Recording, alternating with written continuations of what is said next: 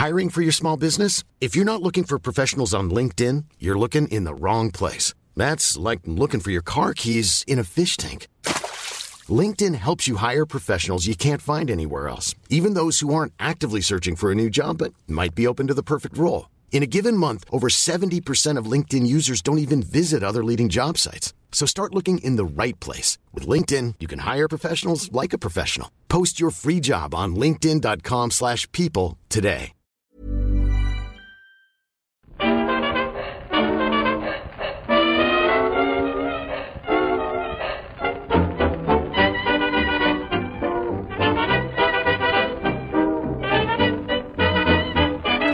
Muy buenas, amigas y amigos. Bienvenidas y bienvenidos una semana más al podcast Reload, programa sobre videojuegos que hacemos desde anightgames.com.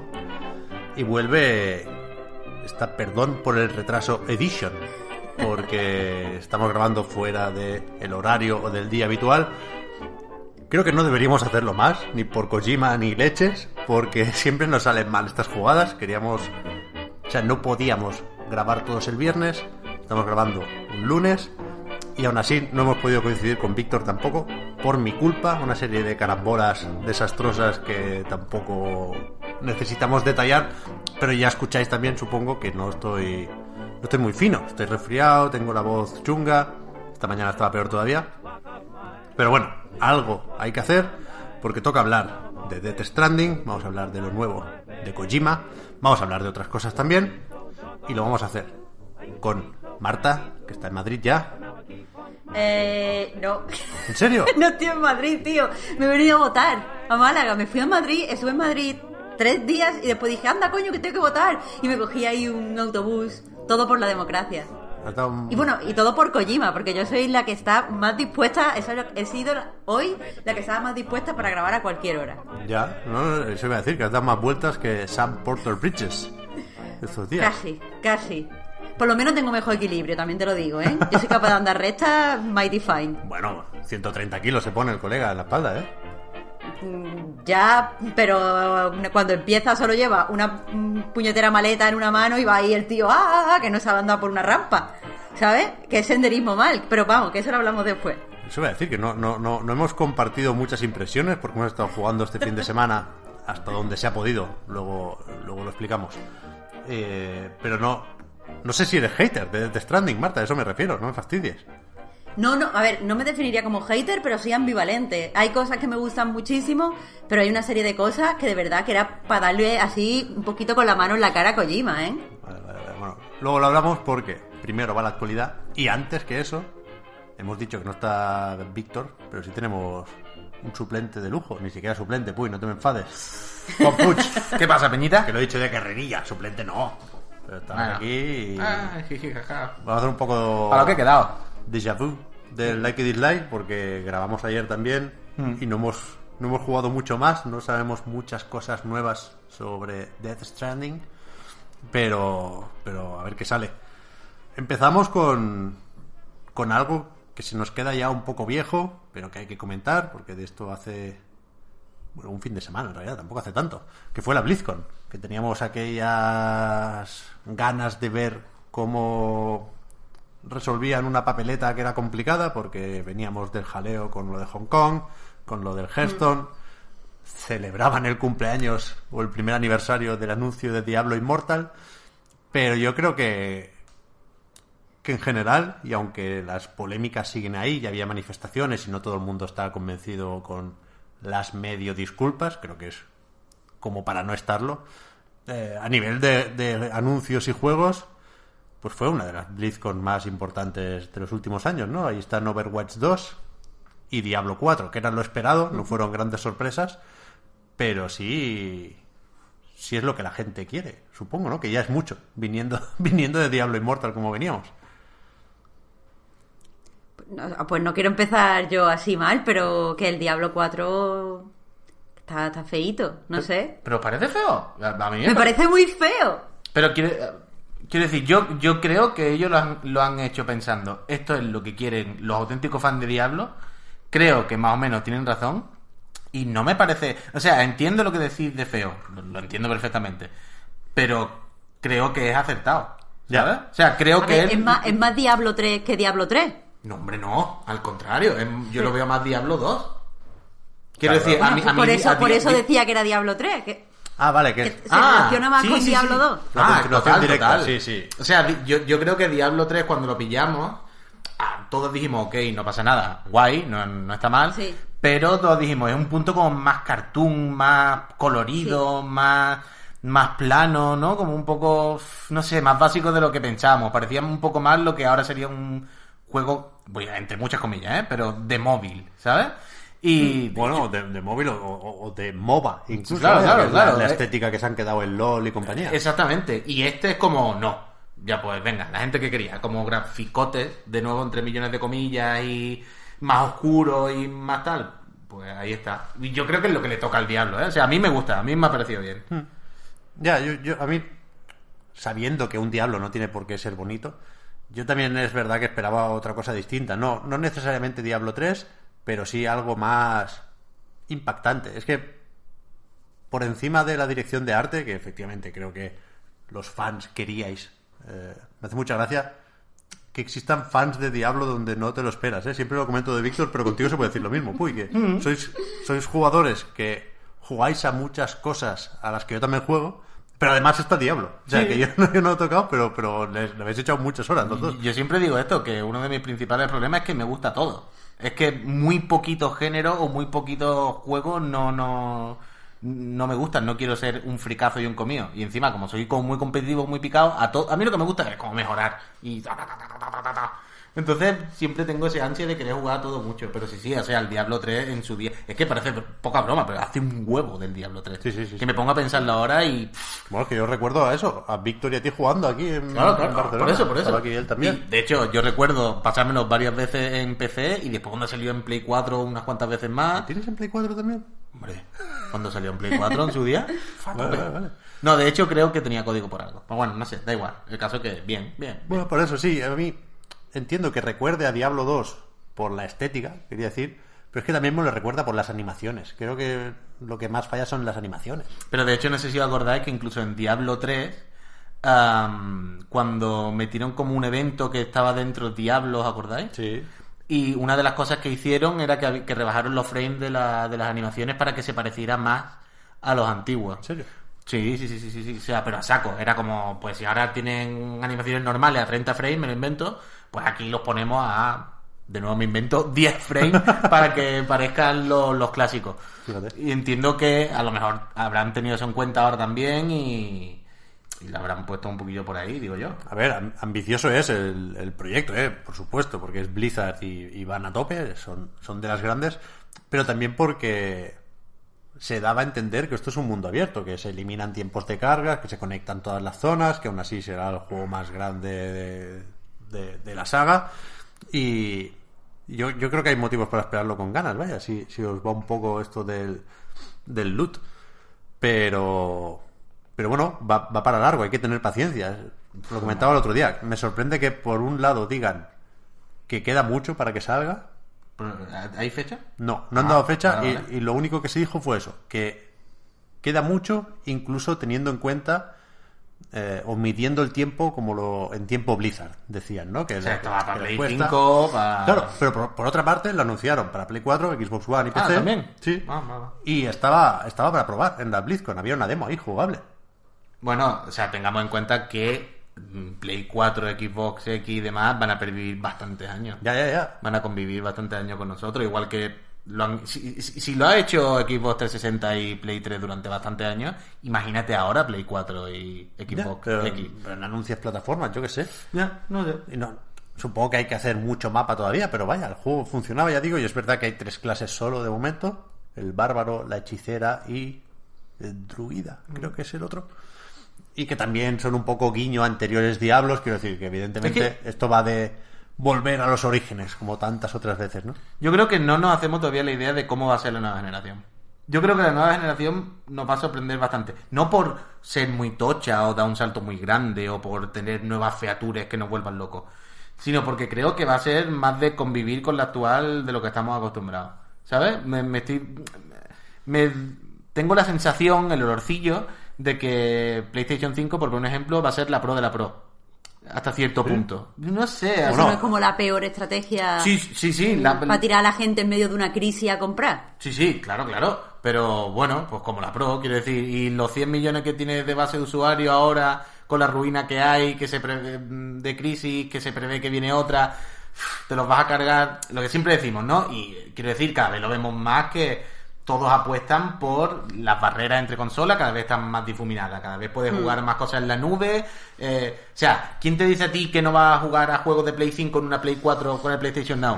Yo creo que esto es bastante a huevo. Yo creo que va a ser... ¿eh? Que no. Bueno, no sé, no sé. De alguna manera. o- Sa- Sabéis que me gusta a mí abrir melones de la Next Gen, ¿eh? Pero, No sé, no sé. pero no creo que esto vaya por ahí. Quiero decir, con Scarlett igual sí, de hecho han hablado, ¿no? De, de la forward compatibility esta, que siempre me trabo al decirlo.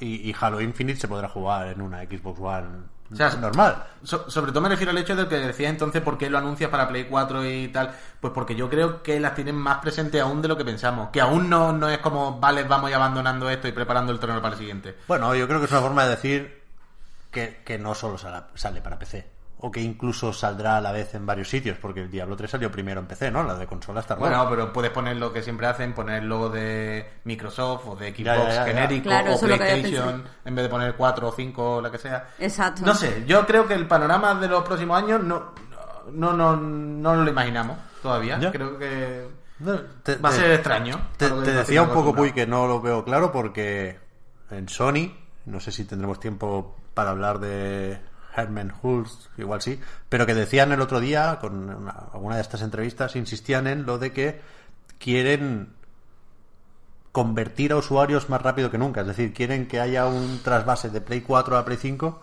lo antes posible. Y que por eso, entre otras cosas, está esa apuesta por la retrocompatibilidad. Pero vamos, Diablo 4, la gente está, si no contenta por ese contexto raruno que viven en Blizzard, sí que creo que el titular es que Blizzard ha hecho aquí lo que toca, ¿no? Aunque sigue Diablo Immortal ahí en segundo plano, seguía estando en la BlizzCon de este año. Eh, los fans tienen ese algo a lo que agarrarse que hacía falta. Y después con Overwatch 2, sin serio tampoco muy fan de Overwatch, creo que el, que el titular es similar, ¿no? Que creo que están haciendo algo que, que tocaba y que tiene sentido. Ya, joder, Que sí. Suena muy viejo. O sea- Tú no lo ves claro, Marta. Voy a explicar rápidamente A cómo ver, va Pep. Overwatch 2. Explícalo, explícalo porque es que de verdad o no me entero o, no tiene ni pies ni cabeza.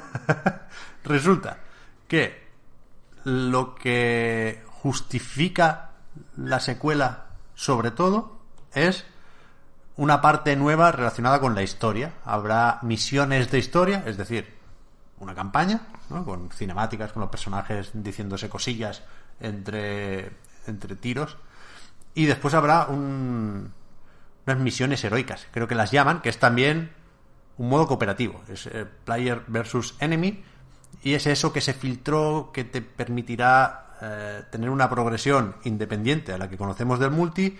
Y, por ejemplo, personalizar un poquillo más a tus héroes para que se modifiquen algunas de sus habilidades y tengan, pues, eh, funciones o atributos distintos para amoldarse mejor a, unas estrategias que te permitan sobrevivir a lo que supongo que serán oleadas, ¿no?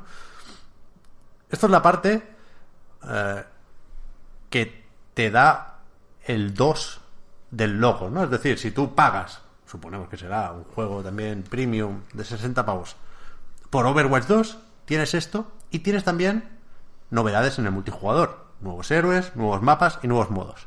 Pero en principio, ya veremos cómo, eso lo tienes también desde el Overwatch original. Es decir, serán. El modo competitivo será compatible. Y aquellos que tengan el primer Overwatch eh, recibirán una actualización que incluso vendrá con mejores mejoras gráficas.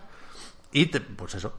eh, lo convertirá en el multijugador de Overwatch 2, un, un Chapter 2, siguiendo la nomenclatura de Fortnite que, que no deja a nadie fuera. Entonces, ¿será gratis? Lo dudo. ¿Habrá algún tipo de pase de batalla? Pues ya veremos. O sea, eh, la nota de prensa de Blizzard dejaba esa parte un poco en el aire, pero eh, está claro que, que no te obligan a pagar. Quiero decir, que a lo mejor no tienes acceso a los nuevos héroes, a lo mejor sí, ¿eh? no lo sé, pero desde luego podrás jugar con gente que tiene Overwatch 2 teniendo tú el primer Overwatch solo. Y a mí eso, a falta de ver eh, cuánto piden por cada cosa y cuánto hay de nuevo, me parece bien. No, no sé. Creo que tiene sentido. Creo que, decía ayer, es, es representativo de cómo son los videojuegos en 2019. Para bien o, o para mal, ¿eh? Pero, pero creo que tiene sentido. Que no es, no es un experimento extraño.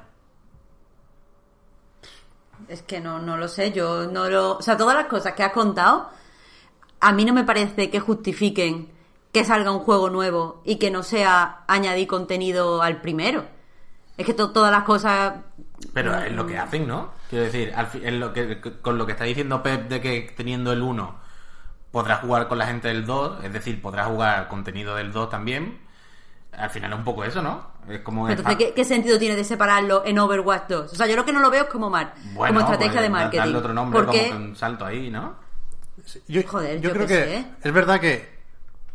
Y esto es peligroso. Y porque se va a vender una caja. Claro, que el modelo de negocio define el juego. Es decir, Overwatch, ya lo hizo el primero, imagínate el segundo, no quiere ser free to play. Claro. Dice, yo soy otra cosa. Y, y- y eso hay que venderlo y hay que recordarlo, ¿no? Y el, y el primero lo hacía de una forma muy evidente, diciendo, te tienes que gastar 60 pepinos. Y este no- nos, nos vende esa idea de lo premium como algo no free to play, poniéndole el 2 ahí. Claro, es que yo creo que sería muy difícil para ellos justificar si no. Eh, O sea, si la gente del 1 puede jugar con la del 2 y no sé qué, no sé cuánto, y todo este rollo, ¿cómo justifica el lanzamiento de un juego en una caja físico que va a costar 50, 60 pepinos por lo menos, bla, bla, bla, bla, bla, bla? Yo creo que, que- simplemente van por ahí, ¿no? Es como... O sea, no, no veo esto tan diferente a lo del anillo, el agujero negro del Fortnite, ¿sabes? Creo que es más o menos lo mismo, pero bueno, vestido de otra manera. Pero en el fondo lo veo más o menos igual. A, a mí me gusta que la que el crecimiento de Overwatch traiga consigo una campaña, ¿sabes? Que, que parecería un paso atrás si ves la tendencia de otros shooters, que es eliminar la, la parte narrativa, la parte de guion, la parte de, de cinemáticas. Y, y esto se lo mete. Y, y con eso es verdad que me tiene ganado y que a lo mejor lo veo con, con buenos ojos. Pero es que sería muy, muy estúpido en, en Blizzard no darse cuenta de que a la gente le mola el, el lore de, de Overwatch. Quiero decir, a mí jugar, jugar no me gusta. Ya. Pero leerme la historia de los héroes, los cómics, después si la gente hace fanart, fanfic, todo eso me mola un montón. Ya, pero- Está bien que quieran aprovecharlo, serían, ya te digo. Pero si, si, el, ciego. si el primero ya fue un éxito sin tener eso, es decir, dejando la historia Mm. casi toda fuera del juego, en YouTube, o sea, la historia hay, ¿eh? En YouTube, en cómics. eh, Sí, sí, hay un montón de lore. efectivamente. Que podrían haber repetido la jugada con una secuela o con una actualización. Y que hayan alimentado esa parte desde el propio juego, me parece una buena noticia, vaya. Me parece algo que ojalá anime a otras compañías a hacer lo mismo. Es- Estoy medio obsesionado con el Fortnite porque aprovecho para meter la actualización. ¿eh? El, el Kojima ha frenado un poco mi progreso meteórico en el pase de batalla, pero estoy a nivel 72. Ya tengo la bola de billar, Uf, ya tengo un montón de el cosas. 72, qué fatiga me ha 72. dado de pensarlo solo. Y, Uf. y es verdad que los desafíos últimos son un poco jodidos, Hombre, porque se complica la cosa, porque te obligan a jugar a ver si te desaniman ya. en equipos, pero yo creo que a nivel 80 voy a llegar fijo. Fatiga, ¿no? Nivel 80 es, es- o sea, desbloquea a un personaje que, que mola bastante también. Con lo cual, sigo jugando a Fortnite, a eso voy. Hombre, está claro. Y me, me, me, me pilla bien el ejemplo de decir, suena raro que Fortnite quiera hacer una campaña, que tiene que salvar el mundo por ahí, ¿eh? pero, pero no parece que la evolución de Fortnite nos traiga en algún momento una campaña, donde el plátano sea un, un personaje jugable, ¿sabes?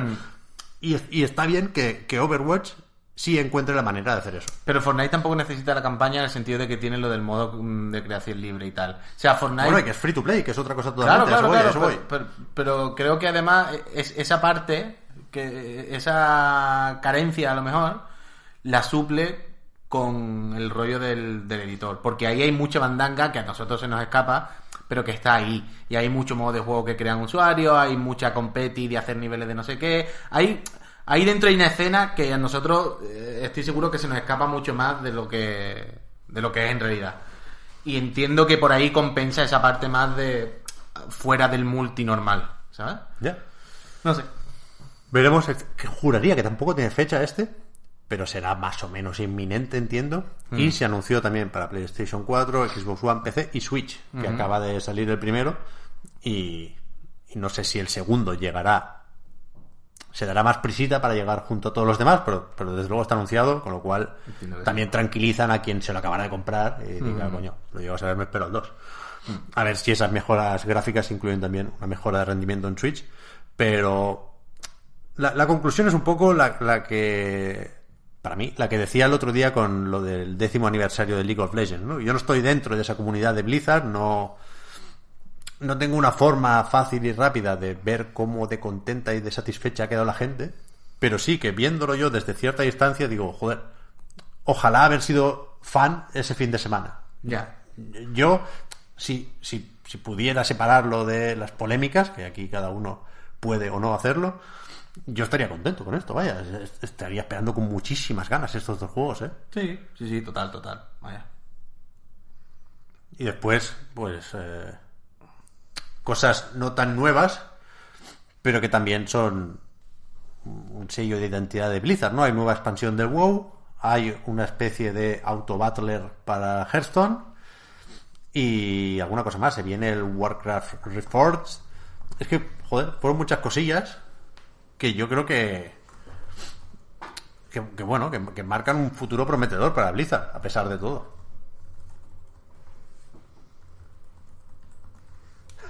Ah, nos hemos quedado secos. Es que me ha parecido que era el final. O sea, me ha parecido eso como un perfecto final para el futuro de Blizzard. Ya está. Sí, sí. Vale, pues joder, mira, qué fácil. Yo digo, no he hablado con Víctor tampoco, porque es que me lo imagino como, como- como medio loco por el Diablo 4, ¿eh? Es seguro de los que pide que salga en Switch, a ver, a ver si le hacen caso, ¿no? Lo, lo veo más complicado que con el Overwatch, por eso del, del mundo abierto sobre todo, y porque habrá... No sé, parece que, que va a jugar un poco a lo del Destiny, ¿no? Que harán un poco Rage, incluso leí que... No, no- no- no me hagáis mucho caso en esto, ¿eh? Pero leí que, te, que podrías jugar o solo o en cooperativo, por supuesto, pero que de forma más o menos orgánica y aleatoria te podrías juntar con otros grupos para luchar contra monstruejos especialmente grandes. Tiene sentido meterle una raid al diablo, al final es loot, Sí, sí. col- colaboramos todos para quedarnos un escudo mejor. Total, total, total. Eh, vale, coño, pues mira, hemos ido muy rápido con esto, así que sí tenemos tiempo para comentar la que yo creo que fue la otra gran noticia de la semana pasada, que son esos cambios más en, en PlayStation. Uf. Herman Hulst es el nuevo presidente de Sony Interactive Entertainment Worldwide Studios. Este era el cargo que en principio tenía Shuhei Yoshida, aunque también estaba eh, como responsable de todos los estudios internos de Sony Sean Leiden, que se marchó hace poco, lo que dijimos, creo que lo, lo comentamos aquí, ¿no? Que uno era chairman y el otro era president, con lo cual los dos, al, al traducirlo, se quedaban en presidente. Vamos, los dos jefes de Worldwide Studios. Sean Leiden se fue, decía, y Yoshida, de rebote, por ocupar su posición, Herman Holst, que es el que era hasta ahora jefe del estudio en Guerrilla Games, no, no, no dirigía Horizon Zero Dawn, por ejemplo, no, no, no tenía esa labor creativa, pero sí era el que controlaba y gestionaba el funcionamiento de- del estudio holandés. Yoshida se va ahora a trabajar con los indies. Le han puesto al mando de una nueva división, un nuevo grupo, que se encargará de establecer colaboraciones con estudios más pequeños, que en principio es algo que, que a él le gustaba, ¿no? Que parecía contento en Twitter, que es bueno, que venía haciendo, se relacionaba mucho con estudios más pequeñitos, que le hacían dibujitos, que se cambiaba el avatar de Twitter.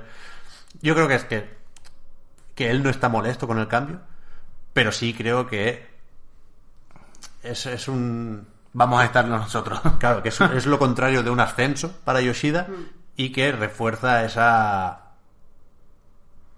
Bueno, esa nueva Sony que se gestiona desde Europa, por sorprendente que parezca.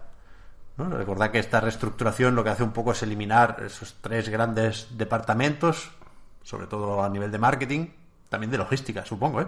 que eran eh, Estados Unidos, Europa y Japón, ahora se centraliza, digamos, se, unifica, se globaliza, pero los que más mandan son europeos. O sea, está Jim Ryan y ahora este Herman Holst, que, que, no, no es poca cosa la que tiene que hacer, ¿eh? que, que manda sobre todos los estudios de Sony, sobre Santa Mónica, Naughty Dog, Insomniac ahora también.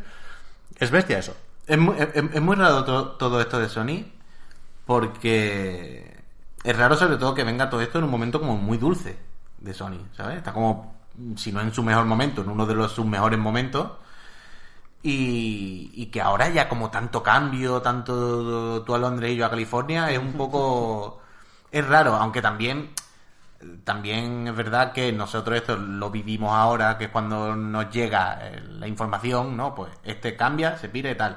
Esto lo mismo hace, vete a saber cuántos años, incluso a lo mejor que en medio estaba, ¿sabes? Me- me- me- está- quiero decir, un- un- una reestructuración tan grande no es de la noche a la mañana. Evidentemente esto es un plan de Sony que desde hace años deberá eh, tener en marcha y que ahora es cuando, oye, pues mira, ahora toca ya que llegue tal, ahora toca que tal.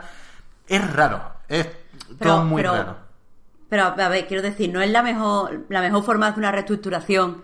No es ahora que viene una nueva generación y que es cuando más se pueden hacer, no sé, cambios bruscos sin que, sin que afecte al día a día de, de la empresa. Quiero decir, como, como la nueva generación van a poder pues, probar cosas nuevas, eh, organizarse de formas distintas, la comunicación será diferente. Yo veo relativamente normal hacer cambios. Sí, pero, pero, pero es raro, es raro también. Quiero decir, esto es como, por poner el símil más tonto del mundo, como un equipo de fútbol. Si tu equipo gana la Champions, la Liga y la Copa y el Mundial y todas las copas que haya del mundo, al año siguiente lo más normal es que la base siga siendo la misma, ¿sabes? No cambias al entrenador, al delantero y fichas a otro. Es como, bueno, esto estaba funcionando de puta madre, vamos a hacer las cosas de otra manera, pero, pero es que están cambiando la gran mayoría de los de los puestos tochos, ¿sabes? De- de- de- Claro, pero imagínate en el mismo en el mismo metáfora tuya del fútbol, imagínate que sí, que él ha ganado todo este equipo, pero que ha cambiado a lo mejor de dueño y es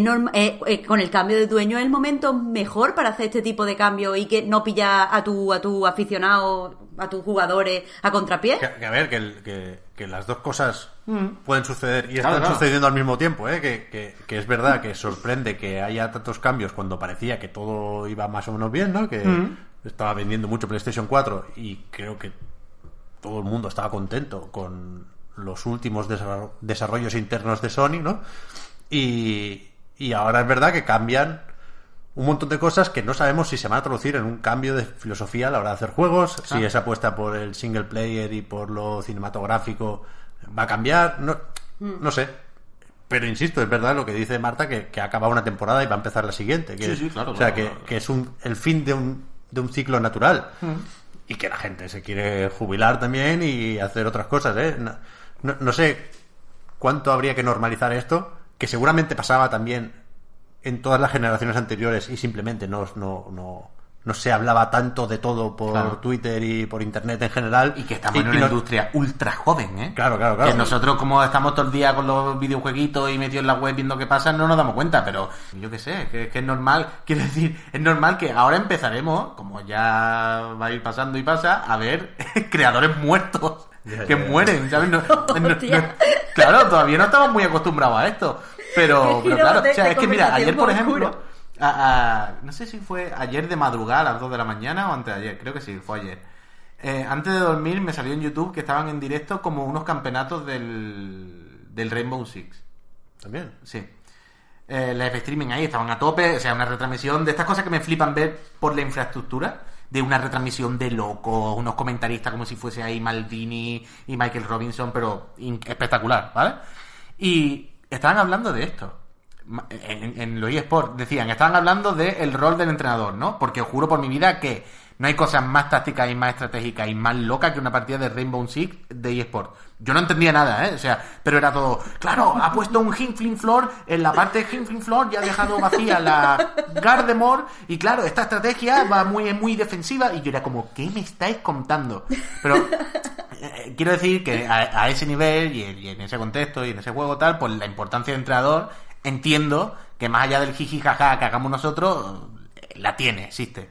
Y hablaban de la importancia de que el entrenador de no sé qué equipo, ni, ni puta idea, era exjugador, ¿vale? O sea, era un tío que era muy bueno, que había sido muy bueno en el Rainbow Six y en los, o en los eSports al menos en shooter y tal. Y hablaban de la importancia de esto, ¿no? De la típica conversación de- del chiringuito de programa de fútbol básica, ¿eh? De, bueno, pues claro, al haber sido entrenador, los jugadores le respetan más, no sé qué, tiene este punto, ¿no? Que no es lo mismo que un tío que sabes que es peor que tú, bla, bla, bla. Y decían, claro, es que llevamos muy poco tiempo, no ha dado tiempo a que haya entrenadores que eran jugadores. Ya. ¿Sabes? Es- es- decían, este es como el casi el primero, pero dentro de 5, 6, 7, 10 años, pues veremos que la figura del jugador que ya se retira y da el siguiente paso, ta, ta, ta, ta, pues con los videojuegos en general nos pasa lo mismo. Ahora van a empezar a morir, van a empezar para aquí, te para allá. Los hijos, te cuando llegue mirando- el hijo del Kojima, tío. Ya. Te estaba mirando raro porque pensaba que se moría alguien en, en esta historia, porque has soltado esa bomba y joder. No, no, no, no. Pero que, que, que siempre pienso esto, tío, que estamos en una industria, en un medio súper joven y, y no somos conscientes, y no nos damos cuenta que hay que pasar por un montón de fases y por una madurez y una adolescencia que pues la estamos viviendo, la estamos viviendo y ya está. Pero además no solo joven, es que además los, los ciclos son súper cortos, porque ahora que estabas contando esto, pues aprovecho y cuento que este fin de semana estaba viendo los mundiales del LOL, porque no he jugado nunca al LOL en mi vida, pero es algo que me quiero... O sea, no es que quiera jugar, pero me quiero enterar para no estar tan... Para, que, para no ser tan ajena. Y, y estaban contando que, que el equipo europeo, eh, que se llama G2, Mm. el dueño es un exjugador, eh, pero es un- y yo me, me ¿Es esperaba un señor... Ocelote jugando. sí, sí. Ah, es Ocelote, ¿no? Sí, sí, sí. Vale, vale. Per- ¿Perdón? Ocelote es el dueño de G2, me parece, ¿no? Ah, vale, sí, es que no me ha llegado, no me ha llegado el de ese. Sí, sí, exactamente. Y es un tío que tiene menos de 30 años, tío. Claro, pero es que Ocelote es como el español, o sea, es como el, el, el jugador de eSport eh, internacional por excelencia español. Es como el único que tenía como en su momento, sobre todo, reputación internacional, que jugaba un equipo fuera, que jugaba a nivel top máximo. Ocelote fue como el, el faro, el referente, ¿sabes? La luciérnaga en la oscuridad que iban todos detrás. Es que nunca he estado puesta en eSport, pero yo estaba flipando. Sí, o sea, sí, que sí, algo no, que a mí me parecía que, que empezó ayer, Claro, claro, claro, claro. ya, ya hay gente que se ha retirado y, y estaba tan flipando. Sí, sí, sí, sí. Entre eso y que no me enteraba de qué pasaban los partidos. Primero más que estaban ahí los castes para decírmelo, no veas. Bueno, ya puestos a hablar de eSports, ayer fue también lo de Dragon Ball Fighters en Madrid, en los cines Callao creo que era, Sí, sí. que, que joder, también estuvimos viendo aquí una final, se repitió la de Sonic Fox Goichi Ya ves. y se la llevó Sonic Fox al final. Sí, esta vez sí, esta vez. Y le remontó incluso, ¿no? Porque iba desde el hizo Del la del Reset, iba del loser y le remontó. Es increíble, es increíble. No está mal el Fighters este, ¿eh? No, ha salido bueno al final. Ha salido bueno. Pero que la gente quiera el Kakaroto, tío. Ya, ya, ya. No, sé- no sé cómo No, vamos a... yo no, no sé en qué clase de No sé cómo vamos a encarar ese juego, Wii, aunque el último tráiler no está mal, ¿eh? De la saga Boo, pero es verdad que Es que cu- cuando... teníamos una oportunidad de hacer este juego y la vamos a desaprovechar. Sí, sí, sí, sí. sí. No, no, no sé. Me hace, me hace mucha gracia cuando salen a muchos trailers o vídeos de- en YouTube de esto de comparando con el anime. Y en plan, ¿pero no habéis visto el Fighters? Que este no está mal, ¿eh? O sea, dentro de, de- de los juegos de Dragon Ball, este es de los que está más conseguido, está más, más, más chachi. Pero es que no se puede con el Fighters. jodido el Es otro nivel, es otro nivel. Eh, eso, lo de Sony, que, que es, es muy fácil especular y es muy fácil preocuparse porque aquí somos casi todos muy pesimistas, pero yo, yo creo que, que tiene que ser normal, vaya, es que al Sí, final son sí. multinacionales y megacorporaciones que hacen esto constantemente. O sea, mi, mi, mi, mi razonamiento para dormir por la noche tranqui es como, como cuando me monto un avión y voy cagado. Y entonces mi forma de ir tranquilo es pensar: si se cae uno de cada 80 millones de aviones, ya será casualidad, mala suerte que toque el mío. ¿Sabes? Esta es la forma en la que estoy tranquilo en el avión. Pues mi manera de estar tranquilo con la generación siguiente es, a ver, si este año o estos años le ha ido súper bien con el Kratos, el Spider-Man, el, un poco eso el for the player, ¿no? El, el juego más, más tradicional del single player, bla, bla, bla, bla, bla. Me parecería muy loco que de repente lo abandonasen y se pusieran a hacer solo Que se le va la cabeza con la nube, pues. Sí, sí, pero, pero entiendo que pero, pero entiendo que dirán, hay que hacer eso porque hay que hacerlo porque es lo que toca y que entiendo que la nube y el streaming y todo esto es lo que toca, que es el futuro, queramos o no y cuando funcione bien todos vamos hasta ahí, va a ser fantástico. Pero entiendo que dirán, oye, Pero no, o sea, quiero decir, si lo abandonan ahora, no tiene sentido.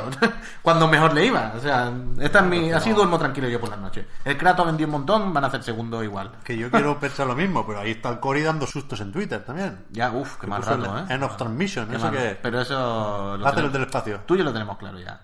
El Cory le ha dejado el Kratos nuevo a alguien de confianza. Además lo tenéis sentado al lado de la oficina, que lo va viendo, que le va diciendo, en plan, bueno, yo te voy guiando y ya tú, tú tal. Como bayoneta luego y todo eso. Y entonces, él, ahora ya que tiene los dineros y, que el, en Sony le tienen que dejar, entre comillas, hacer lo que quiera porque lo ha petado con este, pues ha dicho, oye, aquel del espacio que estábamos volcados, que al final se quedó a media, que patatín, patatán, dame, darme el taco, que me pongo yo a hacerlo tranquilito y mientras le dejo el Kratos a otro, que ya está medio hecho, que total, tienen que modelar a Thor y tres tonterías más y para adelante. Y esto va a ser así, vaya. Pero no ha dicho nada más. No, no lo he mirado, no lo he mirado. Estoy mirando ahora en directo el Twitter. Es que, pa- bueno, pa- por si no lo No, no, sabéis, de- eh, el- Desde el 7 de noviembre está End of Transmission y no, está- por si, por si no responde a nadie, vaya. Por si no sabéis de qué hablamos es porque el Cory, eh, desde no sé exactamente cuándo, en la foto de perfil de, de Twitter y el avatar, pues como el cosmos. Hay un, un, un satélite y, y el universo. Y el último tweet es, es End of Transmission. Y no ha vuelto a decir más nada. Entonces yo creo que mi, mi teoría es esa. Muy bien, muy bien, muy bien. Joder, hay que hablar de Death Stranding, pero se me van viniendo temas. Está al caer, por ejemplo, el Pokémon. Uf, yo quería preguntarle a Marta. Pregúntale. Porque, Marta, en mi casa, yo nunca he sido especialmente Pokémon. O sea, normal, pero me da un poco igual. Pero, pero en mi casa ahora mi señora es muy de Pokémon. Entonces, a, a- a mí me gusta, mi señora, por si tú no estás muy puesta, mi señora no es que juegue ella, no es que ella se ponga a jugar al Death Stranding, pero a ella le encanta verme jugar, ¿vale? Y a los Battle Royale. O sea, ella, esto, esto lo juro por mi vida, ella me fuerza muchas veces a jugar al Apex. Pero me, me fuerza. De, oye, ponte un puto Apex ya, ¿no? Y yo que no quiero jugar Apex, qué pesadilla. Y es como, tío, que te pongo un Apex, que me tomo yo aquí una cerveza y te veo mientras me fumo un cigarro y es lo máximo esto. La cosa más emocionante. O sea, yo he llegado a mi casa y me he encontrado a mi novia, una, a veces jugando con alguien al Apex sin tener ni puta idea. Dos, viendo vídeos del Jack Frack. Esto es real como la vida misma. Entonces, a ella, eh, los juegos, digamos, a ella le gusta jugar y tal, pero lo que es habilidad de tener que controlar un personaje en 3D, en la cámara y tal, ya se pierde. Pero todo lo que sea como por turnos y tal, a ella le flipa. O sea, hace poco nos pasamos el Final Fantasy IX. Bueno, se lo pasa a ella. A mí El Dragon Quest 11. el Dragon Quest entero. Y a mí me gusta mucho jugar con ella, pues por jugar acompañado, evidentemente, jugar con alguien es mejor. Y porque este tipo de juegos que a mí ya me empiezan a dar mucha más pereza, yo solo no podría. Yo solo no puedo echarle ahora mismo ya 80 horas al Dragon Quest. Pero con ella, sí. Porque es como, ella juega y yo simplemente opino. Yo miro. Ay, pues hazle este ataque. Hostia, no, ponle el de fuego. Y entonces es otro universo. Entonces con Pokémon, que a mí de base me daría exactamente igual, es como, ok, Pokémon, pero ahora me interesa muchísimo. Porque el Pokémon Go lo compramos y ahí me pasé yo, hostia, pues yo tal Pokémon. Ella va jugando y ella me va informando de cómo va. El Go No, Let's Go. Eh, perdón, El Let's Go. claro, el Go claro, era el, el del móvil, perdón. ¿Te compraste Y- Pikachu o Eevee? Es, solo por tener la historia Eevee, completa. Eevee, Eevee. Ah, vale, men, correcto, te doy mis dieces. Claro, Continúa. claro, en ca- aquí en esta casa somos de Eevee.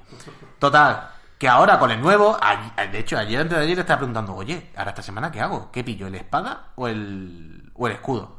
Y estábamos mirando y no lo tenemos claro, porque voy a abrir el iPad que lo tenía aquí, lo tenía aquí puesto.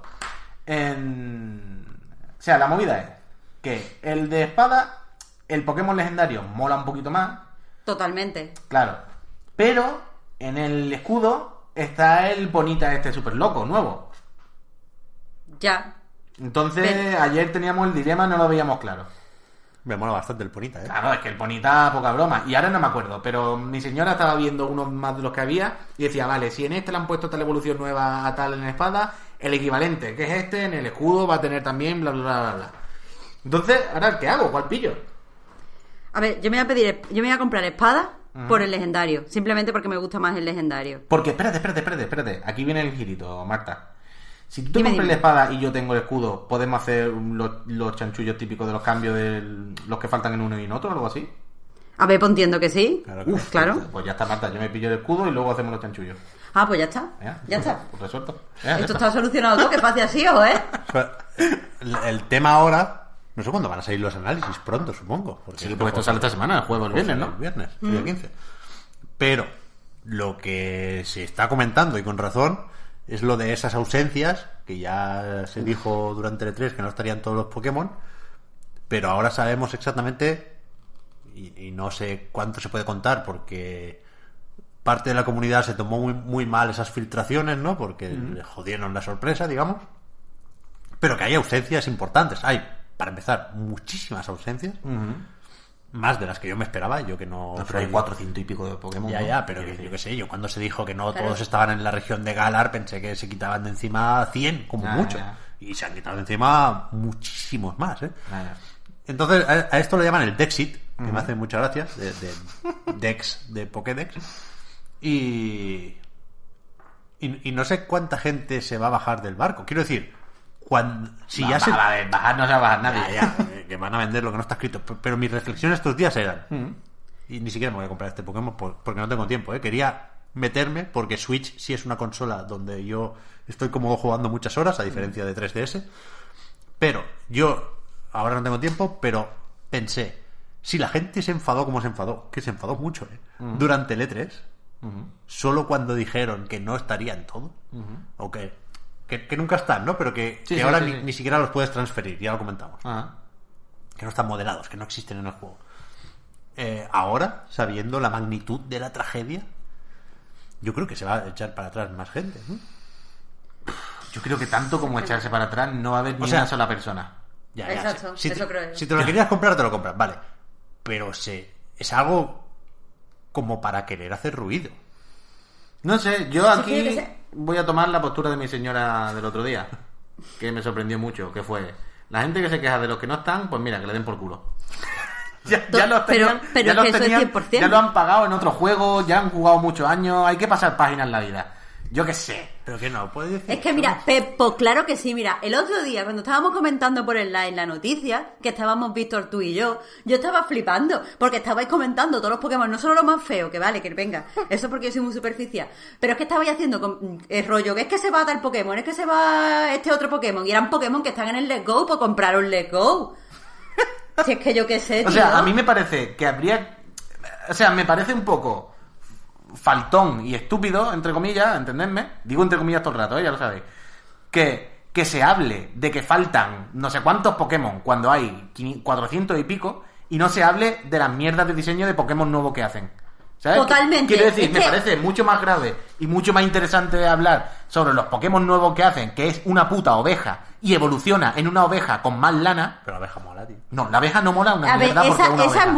Es que te ha ido también el más mono, te ha ido el más mono, ¿eh? pero da igual Cuidado. si es mono porque es una oveja, pero no me jodas. Y que la evolución Joder. sea una oveja más grande, es como, hombre, a ver, que se A me ver, está es que yendo- ese es el tema de esta, de esta nueva generación, todo se hace más grande. Sí, O sea, pero, quiero pero decir, la al menos evolución es- pero no es lo consecuente. mismo, tú sabes, que se evoluciona en una oveja con más lana. Es como, no me jodas. Y hay muchos Pokémon que, que- que son horribles. Y hay Pokémon que lo- los diseños están hechos simplemente por ser guay, vacilones, no tienen, no son diseños con intención. Esto me parece mucho más grave que. Bueno, y los de intención están regulados, porque el Sirfetch ese, ¿lo habéis visto? ¿Cuál, cuál? Sí. El Sirfetch, que eran puestos como si fuera un caballero porque es la región de Galar. El Farfetch con la lanza lo tenías ahí delante. Sí. vaya. Ah, el de Bueno, Lapio. sí. El de Lapio, joder. Claro, pero ahora lleva una, ahora tiene forma de espada. Claro, claro, claro, sí, sí, sí, sí, sí. Es que está muy regu, ¿eh? Que queréis que os diga. Yo con todos los fans de Pokémon que me rodeo, que aunque creáis que no son bastantes, y que además, esto es totalmente verídico, todos trabajan en el mundo de la ilustración y del diseño, todos se echan las manos a la cabeza con los Pokémon nuevos. Todos, o sea, no con todos, algunos estarán guay, otros no, evidentemente. Pero en general, todos siempre tienen opiniones muy razonadas, muy formadas y bastante válidas sobre por qué los diseños de los Pokémon son bastante castaños los nuevos. De hecho, Alberto, Alberto aquí, Alberto siempre está también muy enfadado con esto. No sé. Yo ni siquiera hablo de, de- de- del dinero, ¿eh? que hay gente que está. O sea, una forma muy fácil de justificar el enfado es ese banco Pokémon, ¿no? Ese servicio que pre- precisamente estaba para garantizar que pudieras tener siempre acceso a tus Pokémon. Y es, joder, me parece grave, ¿eh? pero ni siquiera me tengo que ir a, que ir a eso. A mí lo que me, me descoloca es que este problema se lo ha creado Nintendo cuando nadie se lo ha pedido. Que, o sea, no había ninguna necesidad de que estuviéramos a estas alturas por el número 900 y pico de la Pokédex. Si es que es así, por ahí tienen que ir las cosas. Entonces, que, que evidentemente no, no, no suena normal quejarse porque solo, vamos a ponerle comillas también a ese solo, hay 400 y pico Pokémon. Pero es que si espero más, es por tu culpa, es porque tú lo has querido así. Yo podía estar tranquilo con esto, pero es que ahora, otra vez, de, de, de, de los que hay, nuevos son muchísimos, 80 y pico o, 90 y pico con las nuevas formas de Galar. Haz menos y hazlo mejor, tío, y, y, no, no, no, lo reduzcas todo a, a, números y a cantidad, y vale que esto era de hazte hmm. con todos, pero vamos a darle una importancia a, a esos, no sé. Sí, sí, sí, eso sí, eso sí. Tengo mucha curiosidad por saber cómo reacciona la gente a, este espada y escudo, eh, que es un poco muy importante, que es... Quieras que no. Pero yo Aunque tengas la lite, digamos, es, es el, de el primero de sobremesa. Pero yo creo que la gente reaccionará bien. O sea, si el juego sale medianamente normal, ¿eh? Lo mismo juego sale la semana que viene y una castaña por lo que sea. Evidentemente no no lo he catado. Pero yo creo que a poco que salga normal, lo esperable. Que sí, bueno, que va a haber gente que va a haber crítica y que va a haber como un todo pero yo no creo que sea más polémico de la cuenta, ¿no? ¿Tú crees que sí? Yo creo que sí, yo creo que sí. Y decía el, primero de sobremesa de la saga principal, ¿eh? Aquí, entre fans de Pokémon, no hace falta que expliquemos esto, ¿eh? Que aquí estamos todos con el Stadium y el Snap a tope. Pero... Y los RPGs, que también no se ve para GameCube, ¿eh? Pero, pero eso, que lo, habíamos dicho alguna vez, Marta, que es alucinante cómo eh, la trayectoria promocional de este juego ha sido descendente hasta el último mm. puto segundo. O sea, nunca ha habido una ligera remontada en el hype por Pokémon Espada y Escudo. Quiero decir, que tiene mucho ganado por ser Pokémon, ¿eh? Pero desde que se anunció hasta ahora, siempre ha ido menos. Siempre, siempre, siempre, siempre. Ojalá el lanzamiento cambie eso, ¿eh? Es que mira, incluso lo que estaba comentando Puy al principio, de decidirse por qué edición, eh, edición compra. Yo me acuerdo que en, la, en, la, en, los anteriores Pokémon, yo que sé, en el Sol y Luna, pues había, yo tenía con mi amigo pues una discusión encendida a ver cuál nos gustaba más. Pero es que ahora la discusión es una mierda, no solo porque los Pokémon son feos, porque solo te puede, o sea, porque al parte del legendario, y después me parece que hay diferencia un, un entrenador entre una versión y otra, pues tampoco hay, yo qué sé, es que creo que, que a ver, que, parte del hype de Pokémon parte de comentar con tu amigo cuál es tu Pokémon que más te gusta antes de jugar, cuál versión va a coger y explicar las razones y defenderla, mm, que si los fanart de, de la gente que te anima ya o que te sienta cierta afinidad por un Pokémon y esto no está pasando. Y no está pasando porque es que no sé, la gente, el otro día dije que era todo demasiado continuista y me dijeron la gente, no, no es demasiado continuista, al contrario, es que están quitando Pokémon y eso nos cabrea. Pero aparte de quitar Pokémon, yo creo que ya todo demasiado continuista y no, y, y, no podemos evitar aburrirnos del mismo ciclo una y otra vez, una y otra vez y una y otra vez y cada vez ese ciclo peor. Porque yo creo que no solo ha empeorado el diseño de los Pokémon, sino que también ha empeorado la diferencia entre versiones, ha empeorado mm, la, la, o sea, los Pokémon regionales las diferencias entre ellos ya, o sea, es verdad que el Ponita este nuevo es muy bonito. Pero aparte de eso, ¿qué más, qué más tiene la región de Gala? Así como para ilusionarse. Sí, como lo, de los Pokémon gigantes a mí me parece también una castaña. Bueno, vaya, decía yo que se me olvidaba algo, lo de los Pokémon gigantes. que, siempre hay algo que mola. Pero aquí... No, no, no tiene sentido. Pero, a ver, que entiendo nuestra postura, que al final es más o menos la misma la de todos nosotros, pero al final tenemos que entender que el otro día creo que era en, en Easy Voy a patinar, ¿vale? Pero mm, creo que el mensaje quedará. En Easy creo que hablaban el otro día, estaban haciendo, ¿sabes cuando hacen la preguntita de... Venga, tengo aquí una lista de las cinco franquicias más... A ver quién... Y el otro día creo que estaban con las cinco franquicias de estos años que... Sí, bueno, esa es una entrada a Wikipedia mítica, sí, sí, eso lo hemos comentado muchas veces. Y, era Pokémon. Claro, claro, que, mm. aquí estamos diciendo todo lo que estamos diciendo a cuatro días de que Nintendo se forre con Por eso mismo, pero que, cada vez van a peor en lo mismo, pero esto es como el Ultimate, ¿sabes? Cada vez va peor en lo mismo, más tal, y pero claro, siguen cada vez entrándole más caños de dinero por la ventana, pues pues yo qué sé, pues está claro, para ellos no no no, lo ven igual que nosotros, evidentemente. Llegará el cambio, cambio igual. Que el otro día, por cierto, pequeño inciso, el otro día me di cuenta, cuando hablamos de, de, de los sobres, las cajas de luz, de no sé qué, el Ultimate tiene ya más de 10 años. Es de locos. Es de no creérselo. Sí, sí. Pero bueno, los Pokémon, los Pokémon, qué bien, que gana. A ver si. Claro, es que sale ya, pero todavía no lo tenemos. A ver si la semana que viene hay análisis o lo dejamos para la otra. Pero. A ver, a ver, a ver. Pero hombre, que esto tiene que ser largo como el demonio, ¿eh? ¿Era Claro. haber tres puntos suspensivos, Marta, o haber punto? Era tres puntos suspensivos. Vale, vale, vale. Ok, ok.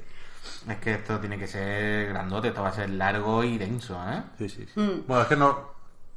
No quiero decir lo que sé de, del análisis de Pokémon porque a mí no me toca y no, y no la quiero liar. Pero me sorprende también que no, que no haya sido ya el, el embargo, ¿eh? Pero bueno, que hace un mo- es que la he liado. He, he pillado la Claymore de lleno. Uy, he dicho que íbamos bien de tiempo, he, he sacado la carta Pokémon y ya vamos mal. Así que vamos ya con, con el Hideo, va, porque es que si empezamos a hablar de otra cosa nos vamos a quedar sin tiempo. Y no será el único día que hablemos de Death Stranding, entiendo, porque no lo hemos terminado, porque queremos saber qué piensa Víctor también. Pero sí, joder, si es el primero y sí queremos contar unas pocas cosillas. Con lo cual, menciono, para que quede claro que no, que no he dejado de, de- de probar otras cosas, ¿eh?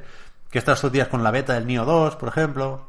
Bueno, continuista, ya hablaremos de él cuando, cuando salga, supongo. He estado probando el Need for Speed, que tampoco creo que se pueda considerar una sorpresa para nadie. Ese, o sea, creo que es una declaración de intenciones que lo principal sea hemos quitado las cajas de luz, ¿no? Que no tenga mucho discurso el juego más allá de eso. Hemos quitado las cajas de luz y los objetos en el, en el escenario. Lo hemos dejado vacío. Pero que no está mal, ¿eh? O sea, es que el payback en su momento, si no la llega a liar con esa progresión, pues nos lo podríamos haber fumado. Pero tiene un problema Electronic Arts con Need for Speed, como con tantas otras cosas. Pero bueno, eh, que eso, que hay cosillas por ahí. Tú, Marta, estás con el Layton también, le buscamos otro sitio. Sí, y aparte pues he estado este fin de he estado con lo de Kojima, pero también con, con otro juego que ya lo decimos la semana que viene y que, que se ha llevado pues, también bastante tiempo. O sea, lo- te lo digo porque tengo, tengo opiniones de Kojima, pero son primerísimas primeras impresiones. Claro, a ver, spoilers no a haber. Eso No. lo dejamos para un spoilercast. Insisto en eso de que Death Stranding tendrá todo el sitio que necesite. Pero, ¿hasta dónde eh, habéis jugado? Vamos a, sin, sin desvelar Pero cosas como- de la como- trama, pero ca- capítulo, por ejemplo. Yo he hecho los primeros recados del capítulo 3. Yo voy Yo- un poco más. Yo también. Yo, yo el 3 lo tengo terminado. Y el Ah. 4 he empezado. Pues entonces creo que tú vas más adelantada que nadie, creo. Pues te ha tocado, Marta, empiezas tú. Ajá. ¿Qué tal Death Vale. Stranding? A ver, eh, me está pareciendo eh, desigual. O sea, a ver, me, me, me ordeno. Es que hay, verá, hay cosas que me gustan muchísimo, cosas que no me están gustando nada, y no sé cómo conciliarlo para saber si me está gustando o no el juego. También es que no lo he acabado, y supongo que la conclusión pues ya me, me dará una opinión. Sí, sí, sí, sí. Review, Pero- review in progress total, ¿eh? O sea, ni- Sí, sí. lo de review lo digo más en coña que otra cosa. No, no os toméis esto como un análisis, no decidáis si comprar el juego o no en función de lo que digamos. Esto es un comentario pensado sobre todo para los que estáis jugando también al mismo ritmo y, compartimos esas primeras impresiones con todos vosotros, ¿no? Pues mira, voy a empezar por lo que no me gusta, no por nada, sino simplemente porque lo que no me gusta son cosas que a algunas personas les dará igual, las puede considerar superficiales y entonces pues no, porque pues, para que no le den importancia. Pero en la parte estética del juego tengo un problemote enorme, que es que no puedo conciliar la captura facial súper realista de los actores que además reconozco y parece una película, no sé qué, no sé cuánto, con las texturas gomosas de la ropa. En serio, e- es una chorrada que me está irritando un montonazo. Empiezo por ahí porque es lo más chorra. Pero en serio, me irrita un montón ver a, a, yo qué sé, a pseudo Guillermo del Toro vestido con, con, un- con una bata que parece de goma. Hombre, ¿Por qué parece de goma? ¿Quién ha elegido eso? Pero es de goma, o sea, no parece. es de goma, quiero decir. Pero todo el mundo va vestido de goma, o sea, lo único que hay en ese planeta, o sea, en ese planeta, en ese eh, pos- post-apocalipsis, solo hay goma. Pero ¿Por qué va Marta, todo el el, mundo el futuro es goma? así, el futuro es así, hay que, hay que luchar contra el declive y, Es la lo- goma ha salido buena Es contra lo el mejor declive. contra, la lluvia. Hombre, contra el declive Pero el- es que- nos queda es la que- goma gorda, además. La- No, Pero no- además, y si es, y si es goma, porque... Pero si es goma, porque se mueve como si no es goma? Es que me, me, irrita a unos a ver, niveles Marta, que no Tú tienes que imaginar. entender que han descubierto un nuevo alimento. El Kiral, Sí, ¿no? Kiral no sé qué. Sí, Y esto tiene unas propiedades, unas texturas, y fluye en el aire de una forma en la que no estamos nosotros acostumbrados. Esto es así. mira que no, ¿eh? Que no, no, no me líes. que, que, que no, que, que está mal. Es que eso es una decisión artística que me parece que está muy mal y no la puedo dejar de ver. O sea, cada vez que aparece algo que, que parece tela, pero se mueve como goma, No puedo. Y encima se ilumina raro. A mí me gusta Eh, mucho pero, eso, pero ¿no? bueno, También, A mí es que me gusta mucho. uy, de verdad, ¿eh? ¿En serio? ¿Y cómo, y materiales me flipan. concilias O sea, eso? es de las cosas que más me flipa de los gráficos, los materiales, cómo están conseguidos. Es increíble. Y cómo se refleja la luz en cada uno, y cómo se ve el porito, la textura. Pero a ti no te choca las caras, que son súper reales, aunque tienen pocos poros. Pero es que no me parece que no sean. O sea, yo me acuerdo perfectamente de la bata que dices de, de Guillermo del Toro. Y recuerdo Sí. que la vi y flipé. O sea, me encantó. Fue como, wow. O sea, es una bata ro- roja. eh, que es lo que tú dices, como un punto intermedio entre piel brillante y plástico gordo, de goma, Sí. digamos. Pero además, no sé si os habéis fijado que lleva el, el logo de Bridge. Lo Hmm. lleva. mm, Ah, ¿cómo se llama esto cuando en la piel le dan un golpe con una prensa y se queda el relieve? ¿Pero sabéis lo que quiero decir? Sí, sí. Y, y me Como pareció, vacas. Me pareció flipante. Fue como, joder, qué bien todo. Hasta el detallito de la prensa de- del golpe seco. Golpe seco. Del golpe seco de sobre la goma. ¿Se llama golpe seco eso? Eso, eh, de una manera de decirlo, es golpe seco, me parece. Mira, mira, Javier, cómo está jugando al Death Stranding. Es que increíble. Que estamos viendo a la vez a Javier que está en Facebook. Pero bueno, que los materiales a mí me gustan mucho. Pero más allá, ¿qué, más te raya? Vale, no me gusta nada lo repetitivo que son los diálogos. O sea, entiendo que quizás esto es, es culpa mía porque no había jugado nada de Kojima antes, pero eh, me parece que los diálogos son un puñetero desastre, son súper repetitivos, súper explícitos y me, me hartan cuando me repiten la misma información 30 veces. O sea, me encuentro con un personaje y me dice, este otro personaje es no sé quién. Ok.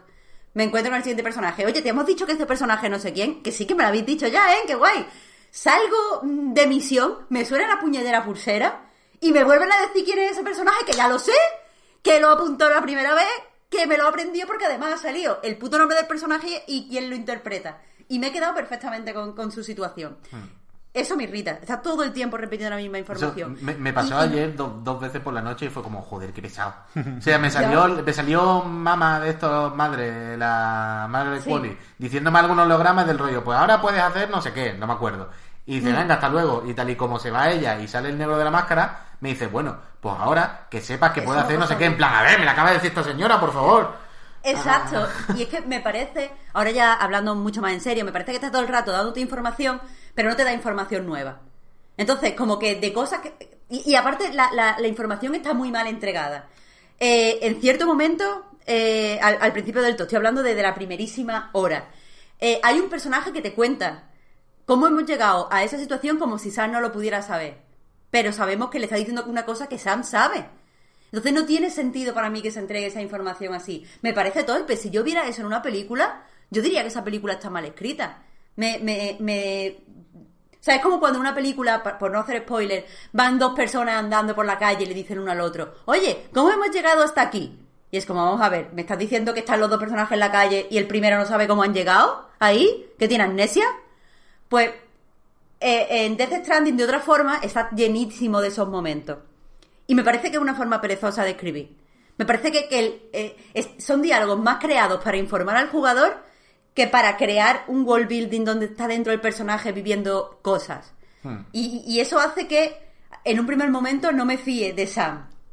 Pero después he visto que no, que es que simplemente está mal escrito cuando me han pasado ciertas cosas. Eh, pero bueno, voy a pasar ahora a lo que sí me ha gustado. Y lo que me ha gustado más es, eh, pues bueno, la- las mecánicas, que al principio me irritaban mucho, pero, pero ya estoy viendo el significado que hay detrás de ellas. Eh, significado que, por cierto, también está en el Stardew Valley. Yo lo digo, por si...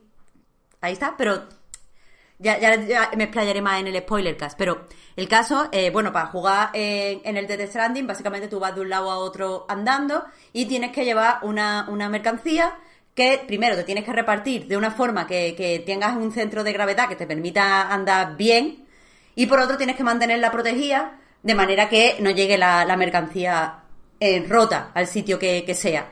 Y por supuesto, parte de jugar es mantener el equilibrio, eh, no tropezarte, saber cuál es el sitio más seguro para andar y andar con cuidado y todo ese tipo de cosas. Eh, que puede parecer muy, muy tonto y entiendo que la gente esté haciendo tanta, tantos chistecitos sobre el juego, pero eh, creo por lo menos hasta hasta donde voy yo, que sí que puede tener un sentido narrativo esta mecánica y que sí que te está hablando de cosas.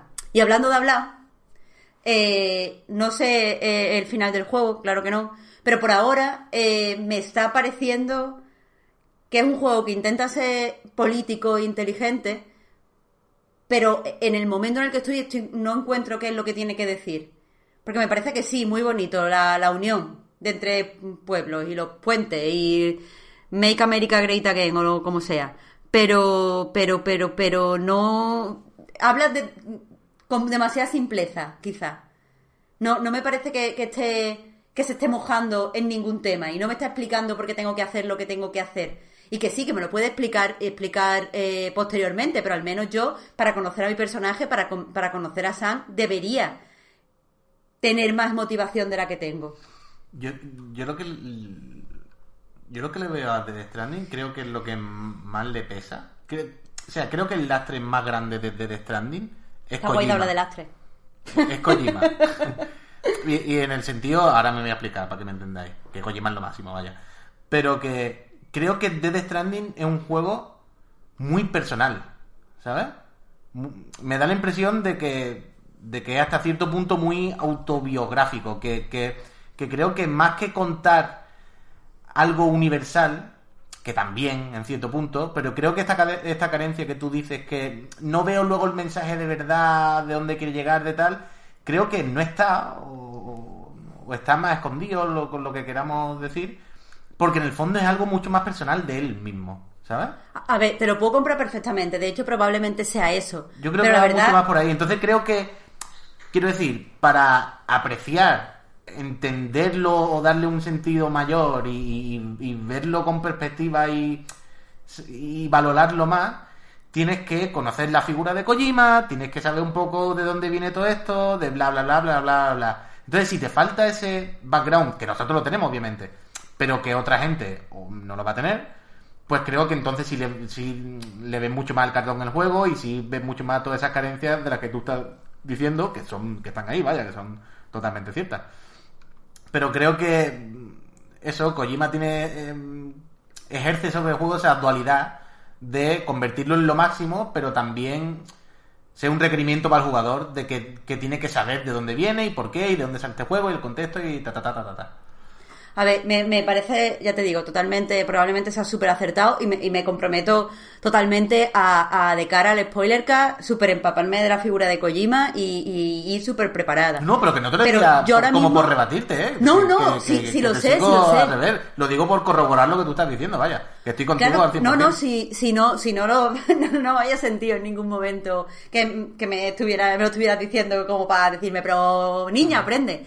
Pero sí, sí que eh, quizá entonces no entiendo por qué durante la campaña de comunicación del juego y la campaña de publicidad se estuvo eh, recalcando cierta idea que era este juego que va de unir eh, pueblos entre Estados Unidos sale precisamente cuando Estados Unidos está más dividido, dando como a entender, o por lo menos aprovechándose eh, de forma no implícita, de que, eh, bueno, o, o, sea, o dando a entender, perdón, de, de forma, de forma eh, implícita, que el juego pues tenía cierto componente de actualidad o cierto componente político o cierto componente narrativo eh, que iba a orbitar sobre una serie de ideas. Y yo estoy muy pendiente para ver esas ideas y honestamente es que no las encuentro. Es que eh, veo veo un, buen sentimiento detrás un sentimiento cálido pero que quizá creo que, que Kojima hubiera afinado más si estuviera hablando de Japón. No no sé bueno, yo creo que es pronto ¿eh? para hablar de esto porque... Total. Creo que no sabemos de qué va el juego, porque todo el mundo habla de giros y de hostias y de mm. sorpresas,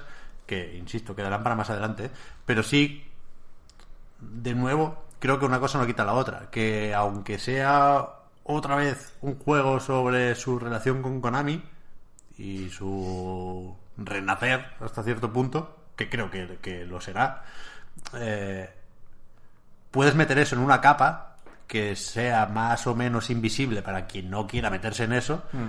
y efectivamente meter como trama algo más interesante que, que, que, puede o no de nuevo dar a entender que viene de Trump y del Brexit, como ha dicho Kojima en algunas entrevistas, ¿no? Mm. Lo dejes más o menos claro eh, sí que creo que la, la, la trama necesita ser más interesante en este juego. Sí. Porque... ¿Estamos hablando de que esto es un juego españolista? No lo sé, no lo sé. no lo sé. Constitucionalista. que no le gusta la independencia. El proceso no... No quiere que. No lo ve se- bien. Kojima no quiere que se separe nadie, pero. pero sí que. que es un juego que, que te exige mucho como jugador. Y Claro. creo que las mecánicas y el diseño Hmm.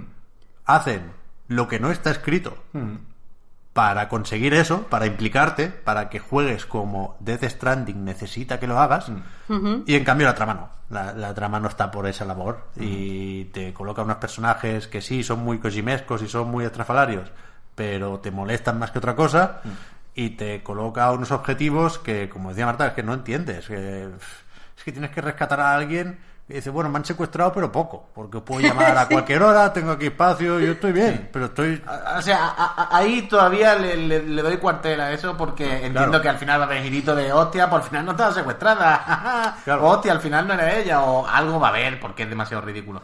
pero que, que es ojo yo estoy disfrutando un montón del juego eh, pero me sorprende que la trama se quede tan por detrás del diseño y el mundo que son los dos grandes incentivos que, que ofrece Death Stranding durante sus primeras horas y que son fabulosos los dos eh, que le ganan por goleada a esa historia que, que empieza pues un poco más flojuna. Pero pero eso yo me quedo con lo positivo con, con lo misterioso y lo bonito del mundo, que tengo un pequeño discurso medio preparado sobre eso, y sobre, sobre el diseño del juego, sobre cómo crea sistemas donde aparentemente no hay nada más que aire o, tierra inerte, y creo que hay un trabajo ahí muy, muy, muy, muy sofisticado a nivel de diseño. Es que es muy loco. Em, Hay dos juegos aquí. En- por un lado está el juego, el, el narrativo y el mensaje que quiera transmitir Kojima, la historia, ok. Pero luego está el otro juego, que es el juego, eh, eh, para entendernos, el online. La interacción que tú haces con los otros jugadores, ¿vale? Que por si no, no lo sabéis, lo que no escuchéis, pues tú puedes, aparte de interactuar en cierto modo de forma indirecta con otros jugadores dejando paquetes o recursos o lo que sea en ciertos sitios, entre todos vais construyendo el mundo. Porque eh, luego puedes como tunear infraestructura y tú solo no la vas a poder tunear porque vas a necesitar muchos materiales y al final va, tú vas a poner tu granito de arena y esperar que venga otro detrás y lo haga.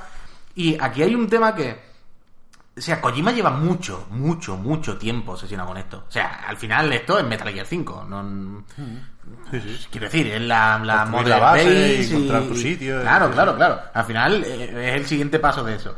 Y no, no sé si nos acordamos, o sea, al final Metal Gear 5 sale medio rana. Es como el mejor y el peor a la vez. No vamos a abrir esto otra vez, este debate, porque siempre lo tenemos. El mejor juego de la historia y el peor a la vez. Y, y yo creo que no llegó a explotar esa parte, digamos, ya no a explotarla a él como creador, quiero decir, sino a explotar como, como fenómeno, como de que pasaran cosas de verdad. Porque, por eso, porque todos dejamos de jugar antes de la cuenta, seguramente, porque no le dimos la importancia que tenía que haber tenido si hubiese salido bien redondo del todo, ta ta ta ta ta ta. Pero no olvidemos que hasta hace poco fue lo de la activación de la bomba nuclear. Sí, sí. Con esto quiero llegar a. Ahora mismo estamos viendo un- unos Estados Unidos de San Porter Bridge. Sí. ¿Cómo va a ser este mapa el año que viene? Nah, yo creo que tiene que estar calculado para que Sí. quepan pocos puentes. La verdad es que no sé cómo selecciona Sí, pero no me qué te enseña, Claro, ¿sabes? claro, qué pesca de otros Claro, jugadores. claro, claro, pero no me refiero a los puentes. O sea, nosotros ahora mismo estamos en un punto en el que para nosotros la infraestructura es poner un puente o poner una cuerda de una roca. O sea, yo sigo pensando que este juego aquí va a haber un girito mm, como mm, tocho. Yo, yo creo que en algún momento esto cambia más de la cuenta de lo Sí, que nos yo pensamos. creo que no Yo va a ser sí. Minecraft en ningún momento, ¿eh? No, no Minecraft. O sea, yo no sé el qué. No tengo ni idea por dónde. Pero que hay algún girito, yo estoy relativamente convencido. Y ahora vemos crear infraestructura como eso, lo que decíamos. Poner una cuerda, una escalera o crear un puente entre cuatro. Vete a saber qué hay luego al final. O sea, no- yo me extrañaría que Kojima se contentase con esto conociéndole. O sea, si, si años después se activa la bomba nuclear del Metal Gear 5, me está diciendo que lo Sí. máximo que ha hecho Kojima aquí es mm, poner puente y tal. Yo, yo creo Yo tengo mucha curiosidad por ahí. Yo tengo la, la- la- la sensación, y no lo sé, ¿eh? no he querido preguntar a nadie cómo No, no, yo tampoco, tampoco. esto, pero tengo la sens- sensación de que el juego se va a hacer si acaso, más normal a medida que pasen las horas. Y que las sorpresas llegarán con la historia y, y que, no sé, que esos personajes que al principio no te dicen mucho, pues harán avanzar una trama que se va a hacer más interesante y que, impondrán un ritmo al final para que no estés dando vueltas todo el rato. Que al final, igual tendríamos que haber empezado por ahí. Eh, efectivamente, durante las primeras horas por lo menos, esto es un juego de llevar paquetes de un sitio a otro y muy poquito más. ¿eh? Y- Durante la primera, estamos diciendo, yo no sé cuántas llevaré, lo voy a decir al Yuyu, pero yo lo mejor que llevaré 10, Diez. alrededor algo así, ¿no? Sí, por ahí. 10, 11, 12. Sí, sí, que, que tienes que comprarle esa premisa al juego. Y repito, para mí lo, lo, lo loable es El paseíto. cómo, cómo se esfuerza para que lo hagas, para que, para que encuentres atractivo un juego de ir de un lado a otro y en vez de hacer bromas que se pueden hacer, que te lo pone a huevo, digas, no, no, yo es que me voy a tomar en serio esto y me voy a pensar muy bien cómo me equipo y me voy a esforzar de nuevo para mantener el equilibrio, para que llegue esto sin ningún tipo de daño. Hombre, para Y- cuidarte tú. Claro, que claro, es claro. una de las cosas más interesantes La también del juego. fisicalidad, la fisicalidad es increíble. O sea, yo ayer Sí. tuve que hacer una misión que me, me di cuenta leyendo la descripción y fue como, ¿esto es real? O, o esto ya me lo ponía en otra misión y no me había dado cuenta. Que dice, no, no, llevar a mano. Esto es muy frágil. ¿En serio? Tienes que llevarlo Sí, sí, porque con el mano. cuerpo. Claro, claro, porque En plan, con las que estos- llevas en los brazos los proteges con el cuerpo Claro. y no se dañan. Los demás tienen dice, un porcentaje de daño. Este paquete no- que lleva es súper frágil. Como lo Sí. montes en un vehículo, te lo eches encima que va dando tumbo, se jode. Tienes que Mm. llevarlo en la mano todo el Yo no- no he camino. hecho ninguno de esos. Yo le hice- ayer hice la primera de esto, que entiendo que habrá alguna más, no sé. Y eso es lo que decías tú, la, la- lo de la fisicalidad y cómo darle valor al paseíto y cómo crear las mecánicas ahí que funcionen y que sean interesantes. A mí me, me, me flipa. Y es lo que, lo que decías tú que, que hemos comentado muchas veces. El juego tienes que poner de tu parte para que no te saque.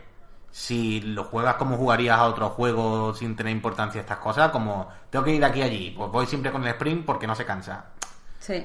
te sale, te sale. Tienes que ir mirando cada piedra y mm, entrando en ese flow, ¿sabes? De- dejarte llevar y, y meterte un poco, porque si no, te sacas de la experiencia muy rápido. Pero a mí ese, ese cuidado que hay que poner lo, mm, lo contrasto mucho con las ganas que tiene muchas veces Kojima de, de yo qué sé, de patar, de dejarte con la boca abierta en una situación, porque muchas veces me rompe la, la fantasía esta de cuidarme a mí mismo, cuidar mis paquetes, andar eh, con plena atención. Porque sí que me da la sensación de que muchas veces se rompe el momento simplemente para ponerte una imagen potente que son al fin y al cabo lo que ha vendido el juego, este tipo de imagen potente que veíamos en el teaser. Eh, yo que sé, voy a, hablar de las del teaser, pero no es exactamente el momento al que me estoy refiriendo. Pero estas imágenes que veíamos de un montón de peces, de cangrejos muertos y mirabas para arriba y la gente volando y tú estabas en una playa y de repente el niño, ¿sabes? Todo este tipo de, cosas que, de repente te, conf- te confunden y te dejan una imagen como muy potente en la, en la cabeza pues muchas veces me parece que están introducidas mal y te rompe la fantasía en la que tienes que entrar. No sé si sabéis a qué, a qué dos momentos me estoy refiriendo ahora mismo, pero es que no puedo spoilear. No sé. No, yo, o sea, a lo mejor sí, pero no, no sé. yo, yo lo- los momentos que... Lo habéis hecho los dos, o sea, lo habéis vivido los dos. Claro, los momentos que me han sacado del juego tienen que ver con la acción, que se ha comentado Claro. muchas veces, ¿eh? que vamos tarde con esto. El Mm. ya. primer jefe final me pareció flojo, de nuevo. Lo de los... o las mulas, esos... esos no sé muy bien cómo llamarles, en realidad son adictos a las entregas y los paquetes, o sea, te- te- Increíble. son, son como los bandidos del juego, después hay unos terroristas que yo todavía no me los he encontrado, pero los, los salvajes, digamos, los, los bandidos, solo quieren que, que- que los paquetes lleguen a su sitio y no se fían de ti y te quieren lanzar putas lanzas para robarte las cajas y encargarse ellos de que aquello cumple su función como paquete. Cosa patillera, cojimesca. Los, bueno. workaholic de toda la vida. Sí, pero se, se ha hablado mucho también de cómo la, la- bueno, el juego no, no está preparado para, o no es su prioridad, eh, desarrollar escenas de acción con, con esos enemigos, ¿no? Tú te puedes infiltrar en esos campamentos, hay mecánicas de sigilo Yo le evito todo. Y ya veis es que Los tienen, rodeo todo. tienen muchos recursos los tíos. Pero ¿eh? no por nada. O sea, yo sé que puedo, yo sé cómo entrar y agirbanarme a todo. Sin ningún tipo de problema. Es muy fácil. Pero es lo que decía. Yo juego ultra metido en el papel de soy Sam Porter, soy un puto desgraciado. que no habla, que esto me hace mucha gracia, que habla siempre de conectar a la gente, pero él no habla con nadie. él, bueno, conecta a los demás, pero él no va a conectar con nadie. ¿eh? Pero den que si habla es súper evidente que no tiene una motivación buena. Claro, claro, O sea, yo, yo va- conecto más con Sam cuidando de su estado y de, y de su cuerpo y de su bienestar que porque me identifique con él de ninguna manera. Claro, claro, pero yo creo que parte del girito en algún momento llegará cuando entendamos bien el pasado de Sam, porque es que no sabemos nada de él. Ya. O sea, lo que sabemos es que un tío que manda paquetes, que está mosqueado un poco con la familia y tal, y poco más. ¿Cómo lo llaman? Que es un, lo que tiene de especial es que es un repatriado o algo así, Ah. lo llaman. ¿no? Sí. Que- Sí, lo que, lo que vuelve. Cuando parece que muera, eh, pues lo que permite continuar con la partida es que él Que vuelve. que, que regrese, ¿no? El juego va de esa conexión que se altera entre el mundo de los vivos y el mundo de los muertos. Y, y algo tiene que decir sobre eso Sam, no sabemos lo que es todavía. Pero decían lo de los bandidos porque Ah. Son, son cosas que te pueden romper la ilusión en el sentido de recordarte más claramente que esto es un videojuego. Claro. Pero aún así a mí no, no me parecen dramáticos. Quiero decir, me gustan bastante los enfrentamientos de- con la broma de pegarles cuatro hostias, que se les caiga la maleta, que te lo pongan a cámara lenta para que la puedas coger en el aire y pegarle al otro un maletazo, que, que al final es, es una mecánica que tiene la mecha muy corta, ¿eh? porque no hay mucho más que eso, no hay combos, por supuesto. Pero si puedes lanzar las maletas, si puedes hacer un par de cosas que la primera vez que te salen, eh, mola mucho. Y más adelante va pudiendo hacer más cosas. Pero, que, que es lo que te decía, yo por ejemplo, como juego ultra metido en soy Sam Porter un desgraciado que va por aquí solo y que no tengo nada, no, o sea, no, no lucho, no peleo, no, no soy un tío de acción, soy un repartidor. Yo sí veo que hay un campamento delante, pero es que no me lo, o sea, es que no me lo planteo, es como, no, tengo que evitarlo sí o sí, y si tengo que caminar siete horas más y rodear tres montañas, lo hago porque soy un cagao y un repartidor solo, y yo sé que puedo entrar y me pongo en el círculo y sé cómo matarlos a todos, o sea, sé limpiar los campamentos enteros y robarles todo, pero no lo hago, porque soy Sam Porter y Sam Porter no haría eso, y con la lluvia lo mismo. O sea, lo hablamos mucho, que a mí nunca, nunca, nunca jamás me pillen los fantasmas. EV lo llaman. Yo lo voy a decir fantasma a partir de aquí. Entidades, no, entes varados. Ahí está, fantasmas. pues los fantasmas no me han pillado en la vida. Eh, Me parece súper fácil, pero en el momento que veo que hay una zona de lluvia y que tal, es como Sam Porter se cagaría y lo, es una persona que sabe que la prioridad es llevar el paquete y va a esquivar esa zona. Y voy así, voy ultra metido en Soy Sam Porter. Porque de otra manera sé que el juego me quemaría muy rápido. Eh, eh, Estaba preguntándome, es que me estoy encontrando cada vez peor, eh, perdonad, pero, pero lo peor que puedes hacer cuando estás incubando algo es empezar a hablar sin parar, porque ahí ya se ponen locos los viruses. Pero que no, no sabía cómo había llegado a lo de los, los bandidos, las mulas estas, y es porque quería decir lo que comentabas, Marta, de las imágenes estas tan potentes, que a mí se me gustan por dos razones. Primero, porque me ofrecen una alternativa a la trama. Quiero decir, eh, me da igual lo que me cuente del toro, porque yo me quedo o me voy a montar mis metáforas, ¿sabes? Prefiero que el juego me dé esas imágenes para que yo Sí. reflexione sobre la muerte. Creo que, que da ingredientes suficientes para que tú puedas hacer eso. Aunque es al principio, no lo voy a decir porque no sé si es spoiler, pero yo desde luego no sabía que eso era así. Pero el primer encargo es muy muy intenso a nivel de simbología y de Sí, sí. lo que supone para Sam. Y, y eso me, me gustó muchísimo. Me daba igual toda la chapa que me habían contado antes y la que me cuentan después. Pero el trayecto eh, se me hizo muy importante por, por eso, ¿no? Por, la- por las imágenes que comentabas, Marta. Y después está algo que creo que el juego ayuda a reivindicar, que es lo de los graficotes, que eso es, no sé, algunos sabéis que es una, una lucha que tengo yo, porque es verdad que cuando nos paramos a mirar lo que hay más allá, pues nos encontramos con cosas fascinantes relacionadas con el diseño y la narrativa, pero dejar a- atrás los gráficos me parece moderadamente injusto, porque parece que, que sea superficial el, el querer destacar cómo se ve un juego, cuando a mí me gusta que de vez en cuando nos recuerden la importancia de todo esto. O sea, primero por lo evidente, ¿no? Porque la sensación de estar allí es eh, magnífica en Death Stranding en gran parte por lo bien que se ve todo, ¿no? Por, por, por hasta qué punto, bueno, te ayuda a creer un poquito que eres Sam Porter cuando insistimos es algo totalmente esencial para que el juego funcione y eche correr, ¿no? Y aparte de esto, algo que a mí me me funciona o me toca especialmente tiene que ver con, con la evolución del medio y con el tiempo que llevamos siguiéndolo, ¿no? Siempre lo digo y perdonad por repetirme, ¿eh? A mí me gustan los videojuegos como me gusta el cine o otras muchas cosas, ¿no?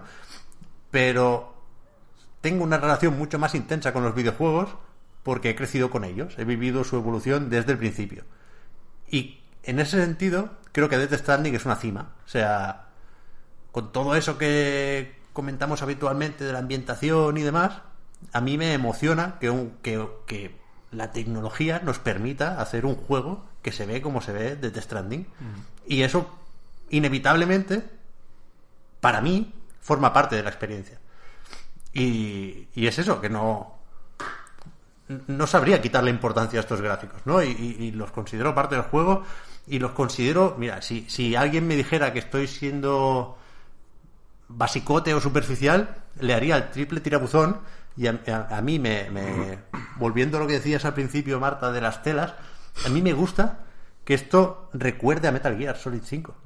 O sea, que, que parezca parte del mismo universo hasta cierto punto, a pesar de que es otro motor gráfico com- completamente distinto, pero que tiene cosas de Metal Gear y, y tiene cosas de cierta identidad visual y, por ejemplo, lo de poder hacer zoom con R3, a mí me chifla, me chifla, que es algo que se podía hacer también Metal con Gear Metal 2. Gear, y le da una coherencia a todo esto.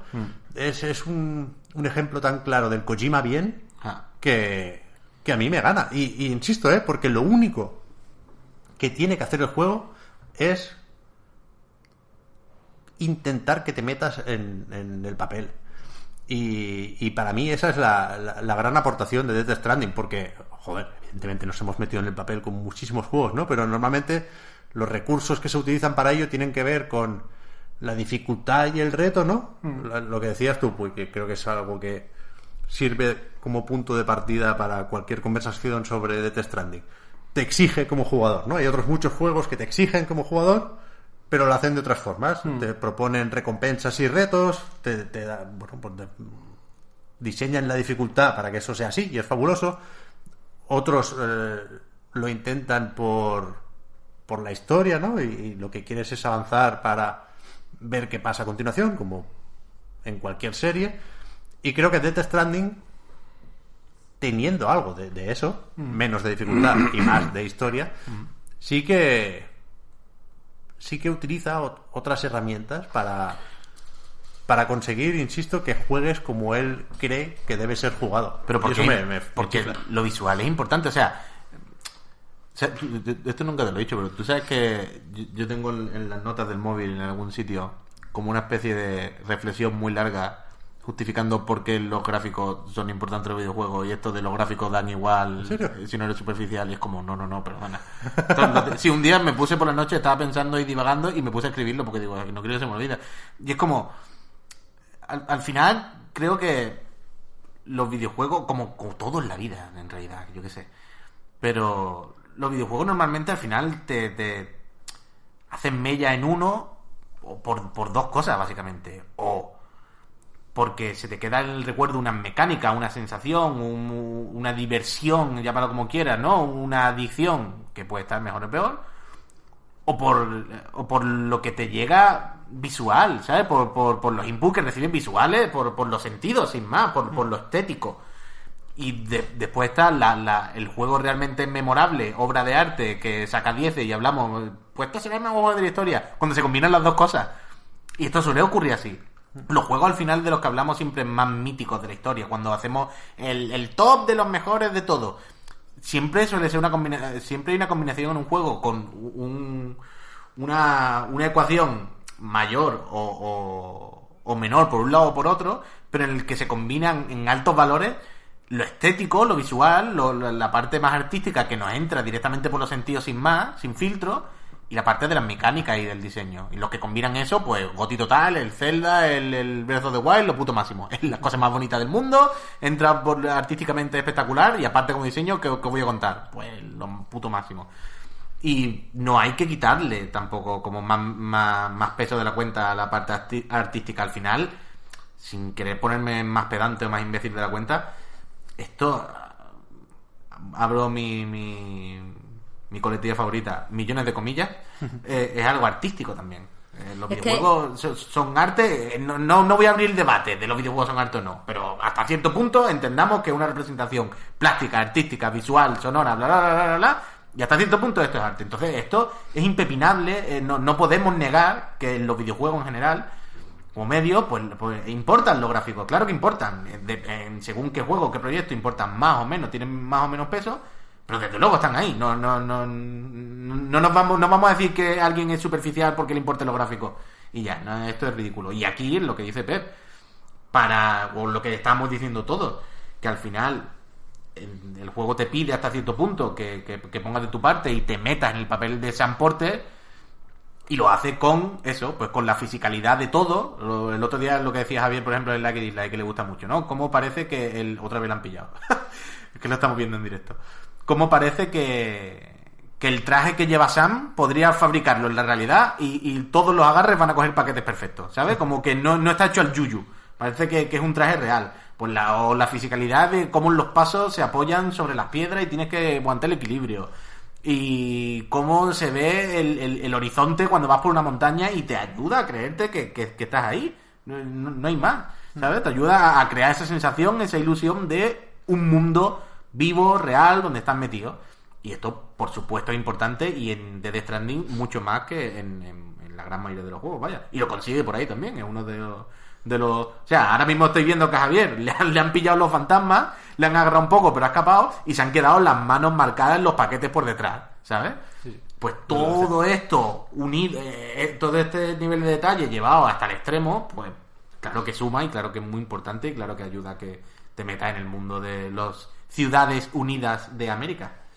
A ver, yo estoy súper de acuerdo con todo lo que has dicho. Solo que en vez de llamarlo gráfico, lo llamaría diseño visual. Porque Sí, sí, sí, gráfico bueno. tiene, tiene cierto componente tecnológico. Que Total, entiendo que ha estado total. siempre muy ligado a los videojuegos, pero hay videojuegos que a lo mejor no tienen un componente tecnológico alto en, en lo que es la parte mm, gráfica y aún así te dejan, te dejan picuetos. Ah, porque sí, son preciosos. De hecho, Pero yo, yo soy mucho más de animación que de gráfico. A mí, a mí Claro. me, me- me impactan mucho más y conectan mucho más conmigo las animaciones que la textura en 4K en sí, ¿sabes? Claro, es que eso me pasa a mí, pero vaya que también es increíble que tengamos que estar habla- hablando de esto en el 2019, que entiendo, vamos, que estoy muy de acuerdo porque a mí me dicen un montón de veces que soy superficial porque me gustan los juegos bonitos, pero vamos a ver, si en el cine eh, analizamos cosas como la composición, la fotografía, eh, el, la- el movimiento de cámara, cómo, se cómo las escenas vienen de una, o sea, montadas de forma consecutiva, eso no lo podemos hacer en los videojuegos, pues daría mucha rabia porque precisamente una de las cosas que, que está haciendo muy bien, eh, para mi, en mi opinión, Kojima en Death Stranding, es que eh, tiene un control del plano todo el tiempo maravilloso. Todo el tiempo es maravilloso el control del plano. increíble. O sea, Entonces, eh, si no podemos hablar de la parte estética, ¿eso no lo podemos entonces analizar? claro. O sea, para mí son, son definitorias las escenas con, con canciones, ¿no? Que se deja un poco Ahí la está. cámara, que, que puede parecer un recurso fácil, pero es lo que decimos siempre, ¿no? Hazlo lo, tú. lo hacen pocos, lo hacen pocos y, y es verdad que los que lo hacen lo hacen muy bien y es imposible, decíamos el otro día, pues no acordarse de Red Dead Redemption cuando empieza a sonar la musiquita aquí también, pero eso, o sea, ojo el mérito que tiene colar eso en un juego donde la libertad es importantísima desde el minuto uno, ¿no? Y que puedes llegar a muchos sitios por distintos caminos y que tienes que ir con cuidado a la hora de generar ilusiones y de meter pasillos para encarrilar al jugador porque en ese momento toca meter la canción, toca momento bonito y controlado y guiado. Y lo hace muy bien eso. Es que Cuando hay- llegas al puerto y suena Asylum for the Feeling, todo. yo me- Pero hay, hay una cosa que me flipa de Kojima, que es que el tío joder, se me tenía formado el discurso aquí y se me, y se me acaba de, bo- de borrar un poco. Pero es como lo que te decía ayer de siempre hablamos del de la peliculita, pero es el que usa mejor los recursos del videojuego y, y lo hace todo el videojuego. Me flipa que sus videojuegos son al final los que más te meten dentro del videojuego los que más, ya sabéis, ¿no? Están ahí, eh, hablamos de esto, de la inmersión total y de sentirte identificado en cierto modo y to, to, to, to, to, to, to. Y a la vez, Kojima se encarga todo el rato de recordarte que esto es un videojuego. ¿Sabes? Te- Hace Sí. las dos cosas. Todo el rato te, te engaña y te mete ahí dentro, pero cada dos minutos es como, a ver, amigos, pero no nos olvidemos, esto es un videojuego y voy a utilizar todas las herramientas que me deje este lenguaje para, para ponerla en práctica. Y tampoco la voy a ocultar, no, no voy a intentar disimularla. Eh, Pues esto es un videojuego, yo lo sé, tú lo sabes, hemos venido a jugar, fluye. Pero sin, sin, sin tapujos, sin tabú. Si hay un momento en el que te tiene que decir claramente, hola, soy un videojuego y esto lo vamos a hacer así porque hay que hacerlo como un videojuego, te lo dice. Y si hay otro momento en el que tiene que usar otro recurso en el que no va así y es todo lo contrario, pues también. Y eso es flipante. Pero a mí eso me parece muy interesante porque precisamente cuando más te recuerda que es un videojuego es cuando renuncia a, a las eh, a, a las cosas que tenemos aceptadas de videojuegos. O sea, el hecho de que tengas que organizarte los paquetes y puedas llevar po- poco el paquete es porque no existe un inventario. En cualquier videojuego se tiene un inventario. Pero te recuerda que es un videojuego al no tenerlo. O por ejemplo, cuando tú puedes trazar un camino para ir a un sitio, una, ¿cómo le llama? Trazar ruta. Eh, la ruta, tú pones el, el punto en un sitio, pones un punto en el otro sitio y la ruta sale, sale recta. No sé cómo hacéis vosotros la ruta, pero vamos, que yo la estoy haciendo así. Lo que hace es que tienes todo, tienes todo el tiempo el dibujo de, de, de los puntitos en el aire. Pero, pero la ruta no, muchas veces no la puedes seguir porque te, porque está atravesando edificios, está. O sea, quiero decir, no es una ruta real, no es como un videojuego que te llevaría con las flechitas y las flechitas darían la vuelta al edificio o te diría, o te di- diría por qué verja entrar y por dónde seguir. Aquí no te lo dice, y precisamente porque no te lo dice, recuerda que es un videojuego que no está usando ese recurso de una forma consciente. Personalmente, a mí eso me hace pensar un montón en diseño de videojuego. Para bien. Sí, sí. Sí, a mí, joder, la parte de planificar las entregas en, en el punto del juego en el que estoy ahora es lo que más me motiva. O sea, he tenido una primera etapa de simplemente descubrir de qué va esto y cómo te mueves por aquí y qué se espera de ti, eh, en la cual pues eso era incentivo suficiente como para seguir jugando. Y ahora, visto ya más o menos cómo funciona todo, eh, a lo que me agarro es al, al planificar bien las rutas y al decir, hostia, estoy jugando en difícil, por cierto, no sé en qué influye esto. Ah, yo no. Pero a mí, por ejemplo, los fantasmas me, me pillaban bastante. Y ahora eh, lo, lo que intento hacer mejor es prepararme, estar preparado para los fantasmas. Y si ahora tengo que cargar menos materiales, pero me equipo más granadas, que es una de las armas que te permiten afrontar esos, esos combates, pues, pues lo hago así. Y a lo mejor el marcador lo pongo en tres puntos distintos para dar un poquito más de vuelta y, y me tomo más en serio el- el- la fase previa a- al viaje. Y, y es eso, de momento no, no he hecho en falta nada para querer seguir jugando. Y, y de hecho, estoy siendo poco eufórico porque falta mucho por ver y, y no, y no puedo ser concluyente, ¿eh? pero mi principal miedo ahora mismo es que, que, el, ju- que el juego deje de ser como es hasta ahora.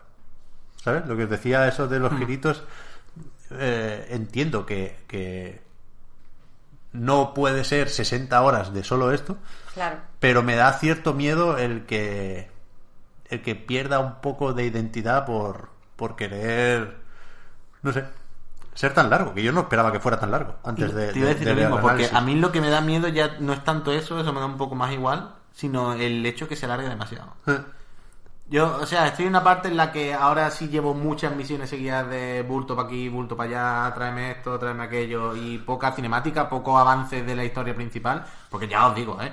Yo voy a las misiones principales. O sea, yo si de camino me encuentro un paquete y me pilla, pues mira, se lo llevo.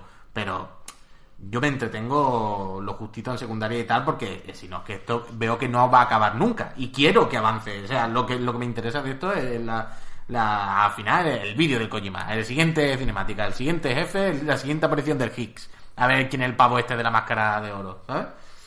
Entonces me da eso es lo que me da más palo, que, que, que se alargue demasiado. Pero bueno, ya. fantástico, con muchas ganas. A, mí lo, que he dicho de la trama que, me echa para atrás, sobre todo tiene que ver con eso, ¿no? Que creo que es muy indie el juego en cuanto a la concepción de su diseño y muy poco indie. Y aquí estoy usando la etiqueta de forma más o menos generosa, ¿eh? Ya no os tengo que contar que aquí ha metido mucho dinero Sony y que bla, bla, bla. Pero sí que, que creo que la premisa es lo bastante única a nivel de lo que tienes que hacer como para que el argumento fuera también único. A mí lo, lo- lo que me fastidia de que salga Sí. aquí la presidenta de los Estados Unidos de América es que le da una responsabilidad al protagonista que no me pega con, con lo que yo hago mientras juego, ¿no? O sea, Totalmente. Es que eso es lo que te decía de la motivación. Claro, Exactamente siempre- eso es. Siempre digo lo de que hay mucho en juego, porque yo- hay- lo, lo más normal es tener que salvar el mundo, ¿no? Hmm. Lo que hay justo debajo, aunque aquí básicamente tienes que salvar el mundo, es la misión súper importante que solo tú puedes cumplir. Y Death Stranding está ahí. Y, y yo creo que no, que no le hace ninguna falta y que a la larga puede ser perjudicial para el juego en función de cómo vayan esos virajes en la trama. Yo ponía el mismo ejemplo que no, que no quiero repetirlo mucho porque es aquello de querer que sea otro juego. Pero bueno, a, a mí me pide esto que sea más mundano, más cotidiano, que sea realmente un repartidor y ya está. Y que la, que, que la narrativa se junte con el diseño al 100%. Es que lo- Y, Sí. y ese, y ese repartidor, por el hecho de estar en un mundo así de extraño, donde vas enchufado a un puto bebé que mueve una mano mecánica y hay entidades varadas que, que te absorben te llevan a una ballena de alquitrán, pues siendo solo repartidor Sí. ya te encontraría movidas. ¿no? Claro, es es lo que decir. Totalmente. O sea, lo suyo, suyo, suyo, suyo, suyo hubiese sido que todo esto de conectar al mundo no nos lo hubiesen dicho tan literal. Claro. ¿Sabes? Esto de Esa- tienes que salvar al mundo porque la gente está separada y tal. No, es lo que tú dices, que tuviesen mínimamente enseñado que el mundo está hecho la mierda porque la gente ahora vive separada, porque hubo- había una movida y bla, bla, bla, bla, bla. Y que tú poco a poco te des cuenta que conectándolo es mejor. O que estás haciendo esto y esto está haciendo que mejore. O sea, yo entiendo lo que dice. Y estoy con vosotros, vaya, esto no tiene ningún sentido. Pero también entiendo que hacer eso es siete veces, bueno, si- siete no, siete millones de veces más difícil, siete millones de veces más arriesgado y hasta cierto punto alguien es, a ver, Kojima. o a Pero, ver que, pero sea. que no es nada arriesgado que una película de zombies o una serie de zombies. En la serie de zombies el protagonista es un don nadie súper cotidiano. Entonces hay un peligro y se tiene que mover entre ese peligro. Sí, Y- sí, sí. y- es que pero- es pero- una pero peli de sí, zombies. Sí, sí, pero quiero decir, el explicarle todo esto que hemos explicado aquí durante una hora de palique y que el Kojima nos ha explicado a nosotros en 10 horas que llevamos jugando más o menos, imagínate explicar esto sin explicárselo eh, tan explícitamente al jugador. Claro, ¿cuántas horas necesitaría? O, o cuántos detalles, cuántas referencias, cuántas Pero misiones, joder, cuántos es que el mundo, el mundo es misterioso. Yo preferiría. Es que, te- es que ya, eh, eh, es lo que decía al principio que tengo problemas. Tengo problemas con la entrega de la información. ¿Cómo es posible que, que en la primera no misión, o sea, en, la en el tutorial, en lo primero que tenemos que, que hacer antes de que empiece el juego, te esté un pavo contando esto antes era Estados Unidos, yo aquí corría, yo aquí hacía no sé qué, coño, que también lo hacía, eh, eh, o sea, que, que, que es algo que ya sabemos, que ¿por qué me estás diciendo esto que ya sé, que, que es evidente? ¿Por qué en vez Pero de eso no echamos es que de no una ausencia de Claro, claro, es que esta es la movida, es que yo no tengo claro la línea temporal. Porque yo también, por ejemplo, muchas veces me cruzo con gente que parece que tiene una edad más o menos similar a la de Sam y te dicen, no, no, yo es que nací ya en el búnker. O sea, a mí no me queda muy claro la línea de tiempo exactamente, la progresión, cuándo estaba Sam, qué ha vivido, qué ha vivido Sam, qué ha visto, cuándo se fue todo a tomar por culo, desde que se fue a, to- a tomar por culo hasta ahora que estamos jugando, cuánto tiempo ha pasado. Creo que son de estas cosas que están todavía muy en el aire, por lo menos en mi partida o en mi cabeza, ¿eh? Sí, yo, yo no me pillaría los dedos con eso. Claro, claro. Pero sí que, insisto, ¿eh? que creo que no. Que, que funcionaría mejor si no hubiera tanto en juego, porque entre otras cosas, eh, cuando le das a pausa, lo que ves es el mapa de los Estados Unidos de América. Y no tiene ningún Sí. sentido porque se está haciendo un juego de escalas que no. que es una licencia, por supuesto, ¿eh? De nuevo, me puedo poner profundo y decir incluso que es una metáfora, una alegoría, pero, pero sinceramente creo que, que me estaría tirando un farol, que simplemente pues, es un mapa que han hecho así por, por quererle darle una importancia a la historia, que es un sello de Kojima, en cierto modo, ¿no? Porque hay que meter personajes y hay que meter actores, y que sería Metal Gear Solid sin eh, el enfrentamiento o lo que pasa, la cinemática de después del enfrentamiento con Sniper Wolf. Puede que tengamos momentos de esos más adelante en Death Stranding ¿eh? y, y- y los agradeceremos seguramente entonces. Pero, pero ¿qué es eso? ¿Qué necesidad de ponerme un país cuando podrías ponerme tres pueblecillos Sí. y estaríamos encantados? Sí. Y el Sam sería un buenazo igual y le plantamos ahí los USBs y, y es eso, como quitarle sería reformular la Kojimada, ¿no? Quitarle lo que tiene de flipada a la Kojimada y, y reivindicar la, Ko- la, Kojimada, la Kojimada del día a día. Ya. Y Eso sería muy guay. Sí, sí, sí. Pero bueno, que insisto, falta muchísimo por ver y... O y- sea, yo, yo tengo grabado en mi mente y espero que, que no fuese. Que no sea más grande en mi mente de lo que es. Que a mí Enrique me dijo, creo que fue el día que empecé a jugar o algo así, no sé. Enrique ya se lo había pasado, claro. Y me dijo, no te digo nada, tal, solo te digo que al final, literalmente me dijo, vas a cagar ladrillos. Hostia, yo, yo- yo espero mucho Entonces, juego, ¿eh? esto, esto ahora mismo es mi objetivo en el juego, por eso yo quiero ir para adelante. Yo quiero llegar a ese momento de cagar ladrillos. Plan, ¿Qué coño habrá visto Enrique que me ha dicho que voy a cagar ladrillos? yo quiero llegar ahí. Ya, yo, yo, por ejemplo, tengo, de nuevo, hablo de sensaciones, intuiciones, que no, no sé dónde salen, ¿eh? Pero yo estoy seguro de que voy a llorar en algún momento de este juego, Mm. ¿sabes? Creo que, que, que hay suficientes cosas preparadas como para que un gancho emotivo, Hombre, cuando un gancho, estoy haciendo el gesto de Cuando- hostia, ¿eh? Un gancho Cuando de maten a la rubia, golpe cuando maten a la rubia va a ser duro. que, que creo que me va a dar fuerte. Pero eso, no sé Frágil. qué iba a decir, no sé qué iba a decir. Ah, ya se me ha ido. Ah, sí, que la, la de nuevo, la vara de medir con estos juegos suele ser la misma, ¿no? Yo haga lo que haga en cualquier momento del día, si no estoy jugando a Death Stranding, pienso, coño, ojalá estar llevando unos paquetitos ahora. Hombre, un buen bulto, tío, que te firmen el recibo, que... Hombre, Además que llegue perfecto la satisfacción del cero daño, que Claro, hombre, claro, claro, yo me he claro. hecho todo en ese, ¿eh? De verdad. Yo algunas no, algunas hostia me he pegado, pero muchas S. Me he caído una sola vez. Me he tropezado y se me han caído los paquetes. Una Pues yo sola. soy la única que se cae y yo, yo me resbalo por las colinas. Yo no me caigo en la vida, yo no sé qué hacéis. Ah, pero No, te digo que yo estoy jugando verdad. normal, ¿eh? Yo no lo puse en difícil. Yo no tenía... O sea, para mí es lo que decía. Para mí esto no quiero ningún reto. O sea, no quiero que sea divertido en ese sentido. Quiero avanzar, ver y flipar. Ya, Ya. sin más. ¿Pues estáis bebiendo los mostes o qué? Porque yo no estoy haciendo entonces algo bien si me estoy resbalando todo el día. Tú ves No, siempre con yo- los dos gatillos y no te cargas Claro, mucho. yo voy siempre con L2. ah, pero que L2 vosotros lleváis los gatillos pulsados. Todo el rato, claro. Hombre, cuando... Aunque no tengáis nada en las manos. Hombre, a ver, sí, cuando... claro. ah, hombre... Ah, pero tú no sabes que te agarras la mochila y te queda recta. Coño, no, yo voy cuando, cuando veo que estoy perdiendo el equilibrio, pues le doy a los gatillos Ya, Marta, y no, me o voy sea, así tú reponiendo bien. Fíjate que, todo el rato, todo el claro, rato. tú fíjate que cuando bueno. presiona, que cuando presiona se agarra las tiras de la mochila, ¿no? Entonces Claro, eso- pero eso, te- se eh, lo recoloca y ya puede andar recto, ¿no? Pero, eso- pero eso te da estabilidad también. Claro, Quiero rato, decir, si, todo el- a ver, cuando vas con cierta carga normalita no pasa nada. Pero cuando llevas mucha carga de esta que cuando te giras fuerte te desequilibra, lo que tienes que hacer es no correr a tope, no ir con el joystick hasta el fondo ya, ya, a yo, lo yo loco. no voy corriendo, yo no voy corriendo. Y yo voy andando siempre. Y, Yo también. Y siempre con las manos agarrando la mochila, porque así se mantiene rígida y no se le tumba para los lados. Coño, pero yo solo le daba los gatillos cuando estaba pues, en un sitio No, hombre, que- no, de no, piedra no, no. o de lo que sea, o cuando llevaba cosas en las manos que la tiene que llevar Por para ejemplo, las cosas. Javier, ahora que lo estamos viendo, se va a caer en cualquier momento. Ya, Javier tendría que darle los gatillos. ¿Por qué? es eso, hay que, hay que aguantarse la mochila, Marta. Hay que aguantar la mochila, que si no te va para los lados. Ojo. Me gusta muchísimo, me gusta muchísimo bajar las colinas, ¿eh? De- a mí no- A mí no, porque me caigo. me resbalo. Pero dejas pulsados los dos gatillos y se va deslizando con control. Claro, y yo, y yo, y yo. Tú puedes, o sea, cuando estás en una colina, primero te dice que con los gatillos eh, mantienes el equilibrio, creo que pone, Mm. y después te dice lo último que es detener. O sea, Que es para no caerte por el precipicio Claro. cuando vas con la inercia los siguientes pasos para adelante. es hacer un montón de cosas. Mm. Es, la, es la hostia lo de andar. eh. Es increíble. Es increíble. Sí, sí.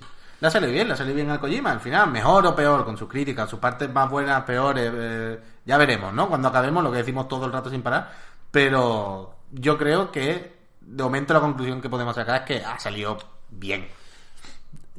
Yo no, no, no puedo ser tan categórico porque me resulta muy fácil imaginar por qué no le va a gustar esto a alguien, ¿eh? Pero sí que. O sea. Se parece más de lo que llegué a suponer a lo que yo imaginé en un principio. No sé si me explico. Y me gusta que lo tuviera tan claro desde hace tanto tiempo. Porque de hecho, en algún momento nos la colaron. Lo decía el otro día Led Better en un vídeo de Digital Foundry. Que cuando se enseñó el primer tráiler, el de los cangrejos en la playa, E E3 2016, ahí se dijo que el motor todavía no estaba decidido y que se iba de gira para buscar tecnologías y hostias. Y esa cinemática, tal cual, o si no tal cual, casi calcada, Es está en el juego con el motor de juego. Quiero Es decir, igualita. Eso, o sea, eso era. No, no era un teaser, era una, el trocito de juego que ya habían hecho. Con lo cual los tiempos no encajan muy bien. O esto se empezó a, ser, a hacer antes de lo que nos dijeron, o algo hay ahí. Pero... ¿Estás diciendo es que, Kojima empezó a trabajar en esto cuando todavía co- cobraba de Konami y se lo está guardando en secreto para que no le pillen? La- ¿Que se llevó los archivos? la, la jugadita. No creo, no creo, pero, pero sí que es verdad que lo decía el otro día también, y disculpad si habéis visto el like y dislike y me repito mucho, pero tengo que repetirlo por si alguien no lo ha visto. Pero que, que, que me parece tonto, visto en perspectiva, lo de repetir tanto durante los meses previos al lanzamiento de qué va el juego. Pues si, si- si te lo dijo hace un año, si ya lo sabíamos desde hace muchísimo tiempo, va de esto, que no te lo querías creer, es tu problema. Pero, pero el juego iba de esto y Kojima tiene este juego en, en la cabeza absolutamente todo punto por punto desde hace un montón de tiempo. Y, Hostia. y esto es, es bastante meritorio, creo yo. Sí, sí. Más allá de hacer como una valoración total del juego de es bueno, es malo, ha salido bien. Lo que quiere decir es que eh, todos teníamos muchas ganas, pero yo creo que todos también teníamos mucha precaución porque decíamos, puede salir el mejor juego de la historia o, o la castaña más loca del Kojima, ¿sabes? Y creo que de momento, con cierta seguridad o base ya, puedo decir que ha salido bien, no en el sentido de perfecto o de súper bien en lo máximo, es, es lo mejor que tenía en mente, es lo que tal, pero sí que si hacemos una línea que va desde el desastre al mejor juego de la historia, creo que ya por lo menos puedo tener la tranquilidad de decir, joder, está en la mitad buena, está en... Ya, ahora, ahora ya podemos a- a- afinar si, si ha sido mejor o peor. Pero creo que ya hay unos mínimos aceptables de, hostia, Kojima, guay, bien, ok. Hombre, pues no Vale. sé qué decirte. Yo ahora que sé que tengo que estar las 50 horas que me quedan sin soltar gatillo, me van a doler los dedos un montón, ¿eh? No, yo pero no, yo no estoy que no es seguro de si es la ¿eh? mitad buena todavía. Pero no es todo el rato, o sea, no es todo el rato, es simplemente cuando tú te veas que tienes una montaña en la espalda, de estas ya que tú dices, hostia, se me va por los lados un poquito. Pues cuando vas un poquito Antes más de rápido me de la cuenta aviso, o, yo o- vas girando, pues pu- agárralos para ir segura, ya está, no pasa nada. Y yo que se me van a caer los dedos. Que se O sea, me yo van a voy caer los dedos. el 90% del tiempo con los dos gatillos. ¿En serio? ¿sabes? 90. Sí, sí. Que no, no, pues entonces que no estáis jugando la partida de riesgo como yo. Que es que solo, yo solo le doy cuando me sale el aviso de que hay que darle. Como hostia. Claro. Y ahora ¿Qué cuando llego, ahora, ahora podéis entender mi satisfacción cuando entrego un paquete perfecto. Cuando entrego un paquete perfecto es que me lo he currado un montón y iba andando ahí con todo el miedo así como, ay, ay, voy como el chiquito, ¿sabes? Ay, me me Así que- Anda es lo más bonito del mundo. Vale, pues hasta aquí. Ya digo, no, no, no sé cuánto hablaremos la semana que viene, pero entiendo que algo sí, joder. Y Me gusta ir explicando por dónde va la partida y dejaremos claro cuándo lo hemos terminado y cuándo pensamos grabar el spoiler, cast y demás. Y por saber qué piensa Víctor, que tengo mucha curiosidad. Ya, ya, yo he hablado muy poco con él del juego, la verdad. No, es verdad, no, lo- yo no lo he preguntado. Tampoco ha jugado muchísimo, ¿eh? eso sí No. te lo puedo decir. Bueno, hoy he leído que ha jugado más al Sonic y Mario en la Olimpiada que al de The Stranding. Que- a Que ver, también tiene viajes en el tiempo y demás. Yo, yo creo que es un poco, de The Stranding. un poco Se, Kojima el se juego, sí. cruzan, se cruzan. Pero yo creo que como eso, comentario de el principio del juego y perdonad si en algún momento las ideas no han estado muy ordenadas, pero que es eso, ¿no? Sobre la marcha, como en el propio juego, va- vamos diciendo lo que nos encontramos. eh, que es, creo que- es un comentario representativo de lo que es Death Stranding. La semana que viene, es que en- entre lo que hemos tenido que apartar, es que la peor idea, Marta, como, como voz de la razón en anightgames.com y en el podcast Reload, no nos dejes nunca más cambiar de fecha de grabación, ¿eh? Ever, Ever, porque no, no me he dado cuenta que éramos todos señores de rutina y lo que nos cuesta salirnos de ella, ¿eh? Sí, sí, nos sí, salimos y ya no sabemos qué hacer, vamos como pollo sin cabeza. Así que ahora, puntuales, viernes por la mañana, Riloa, pase lo que pase. Ya saque Kojima una trilogía. Porque lo bien que nos, nos hubiera venido grabar la semana pasada y hablar de cosas que no sabemos ahora dónde meter en los próximos días, porque eso, el viernes está Jedi Fallen Order y Pokémon, como poco. Lo que, lo que puede pasar aquí es que no hablemos de ellos en el próximo programa y se, y se vayan al siguiente. Quiero decir, no, no, no por seguir pegando patadas a juegos, ¿eh? sino porque no los tendremos. Quiero decir, empezaremos a jugar ese día, seguramente. Con lo cual, algo meteremos ahí. Tenemos que hablar del Monomans, por ejemplo. Uf, uy, que Verdad, verdad. Una, una buena sorpresita. Y que sigue sigue siendo interesante ver qué pretende Apple con Apple Arcade, ¿eh? que yo creo que, que tiene más estrategias ahí de las que podíamos suponer. Pero bueno, que ya, ya veremos. Eh, como Que decía. ya ha empezado lo del Apple TV, por cierto, también. Sí, pero aquí no, ¿no? Sí, sí, sí, sí. sí. ¿Aquí también, también? aquí también ya. Ah, me confundía con el Disney Plus, que eso no se sabe cuándo llega a España, ¿no? Había como ahora pronto, pero no definido del todo. Me creo que parece. en, en marzo más, o sea, ya tarde en Reino Unido. solo. Bueno, Ah, no pues no no sé, sé, no sé, ni idea. Bueno, igual, que no Pero sí, que ya, no- ya, el de Apple está aquí, ya se puede ver la serie de Caldro, la, la de la Jennifer Aniston y todo esto. Sí, sí, sí. No, pero hay que jugar, hay que jugar desde Stranding primero. Hay que terminar.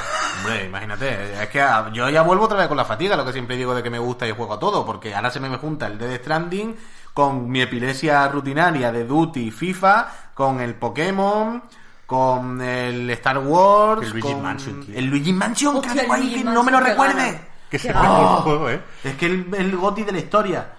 No, y no puedo, no puedo, no puedo, no, no doy abasto, por favor. Ese por lo menos nos lo dejó comentado y bien comentado Víctor, pero es verdad que a nivel personal, o sea, hay que pegarle caña a Luigi porque Sí, sí, sí, sí, es que no puedo más, no puedo más, que agobio.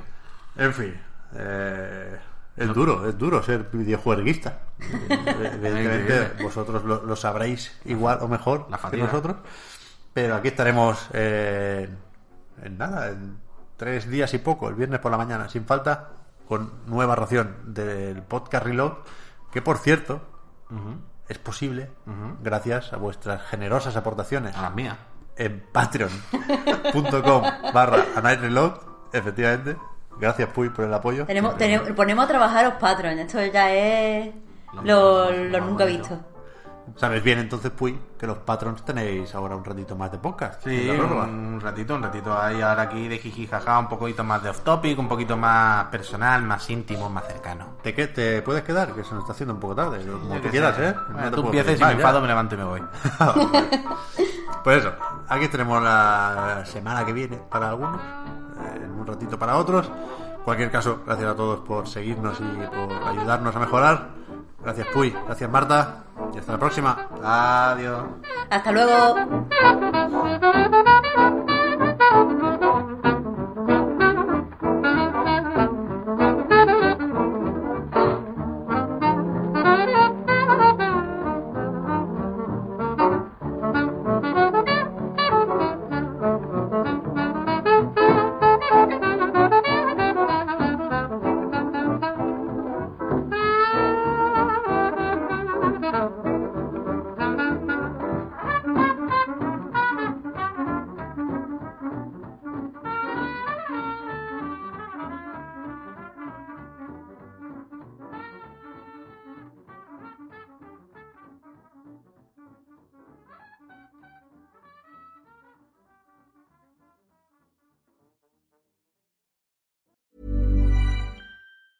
Planning for your next trip?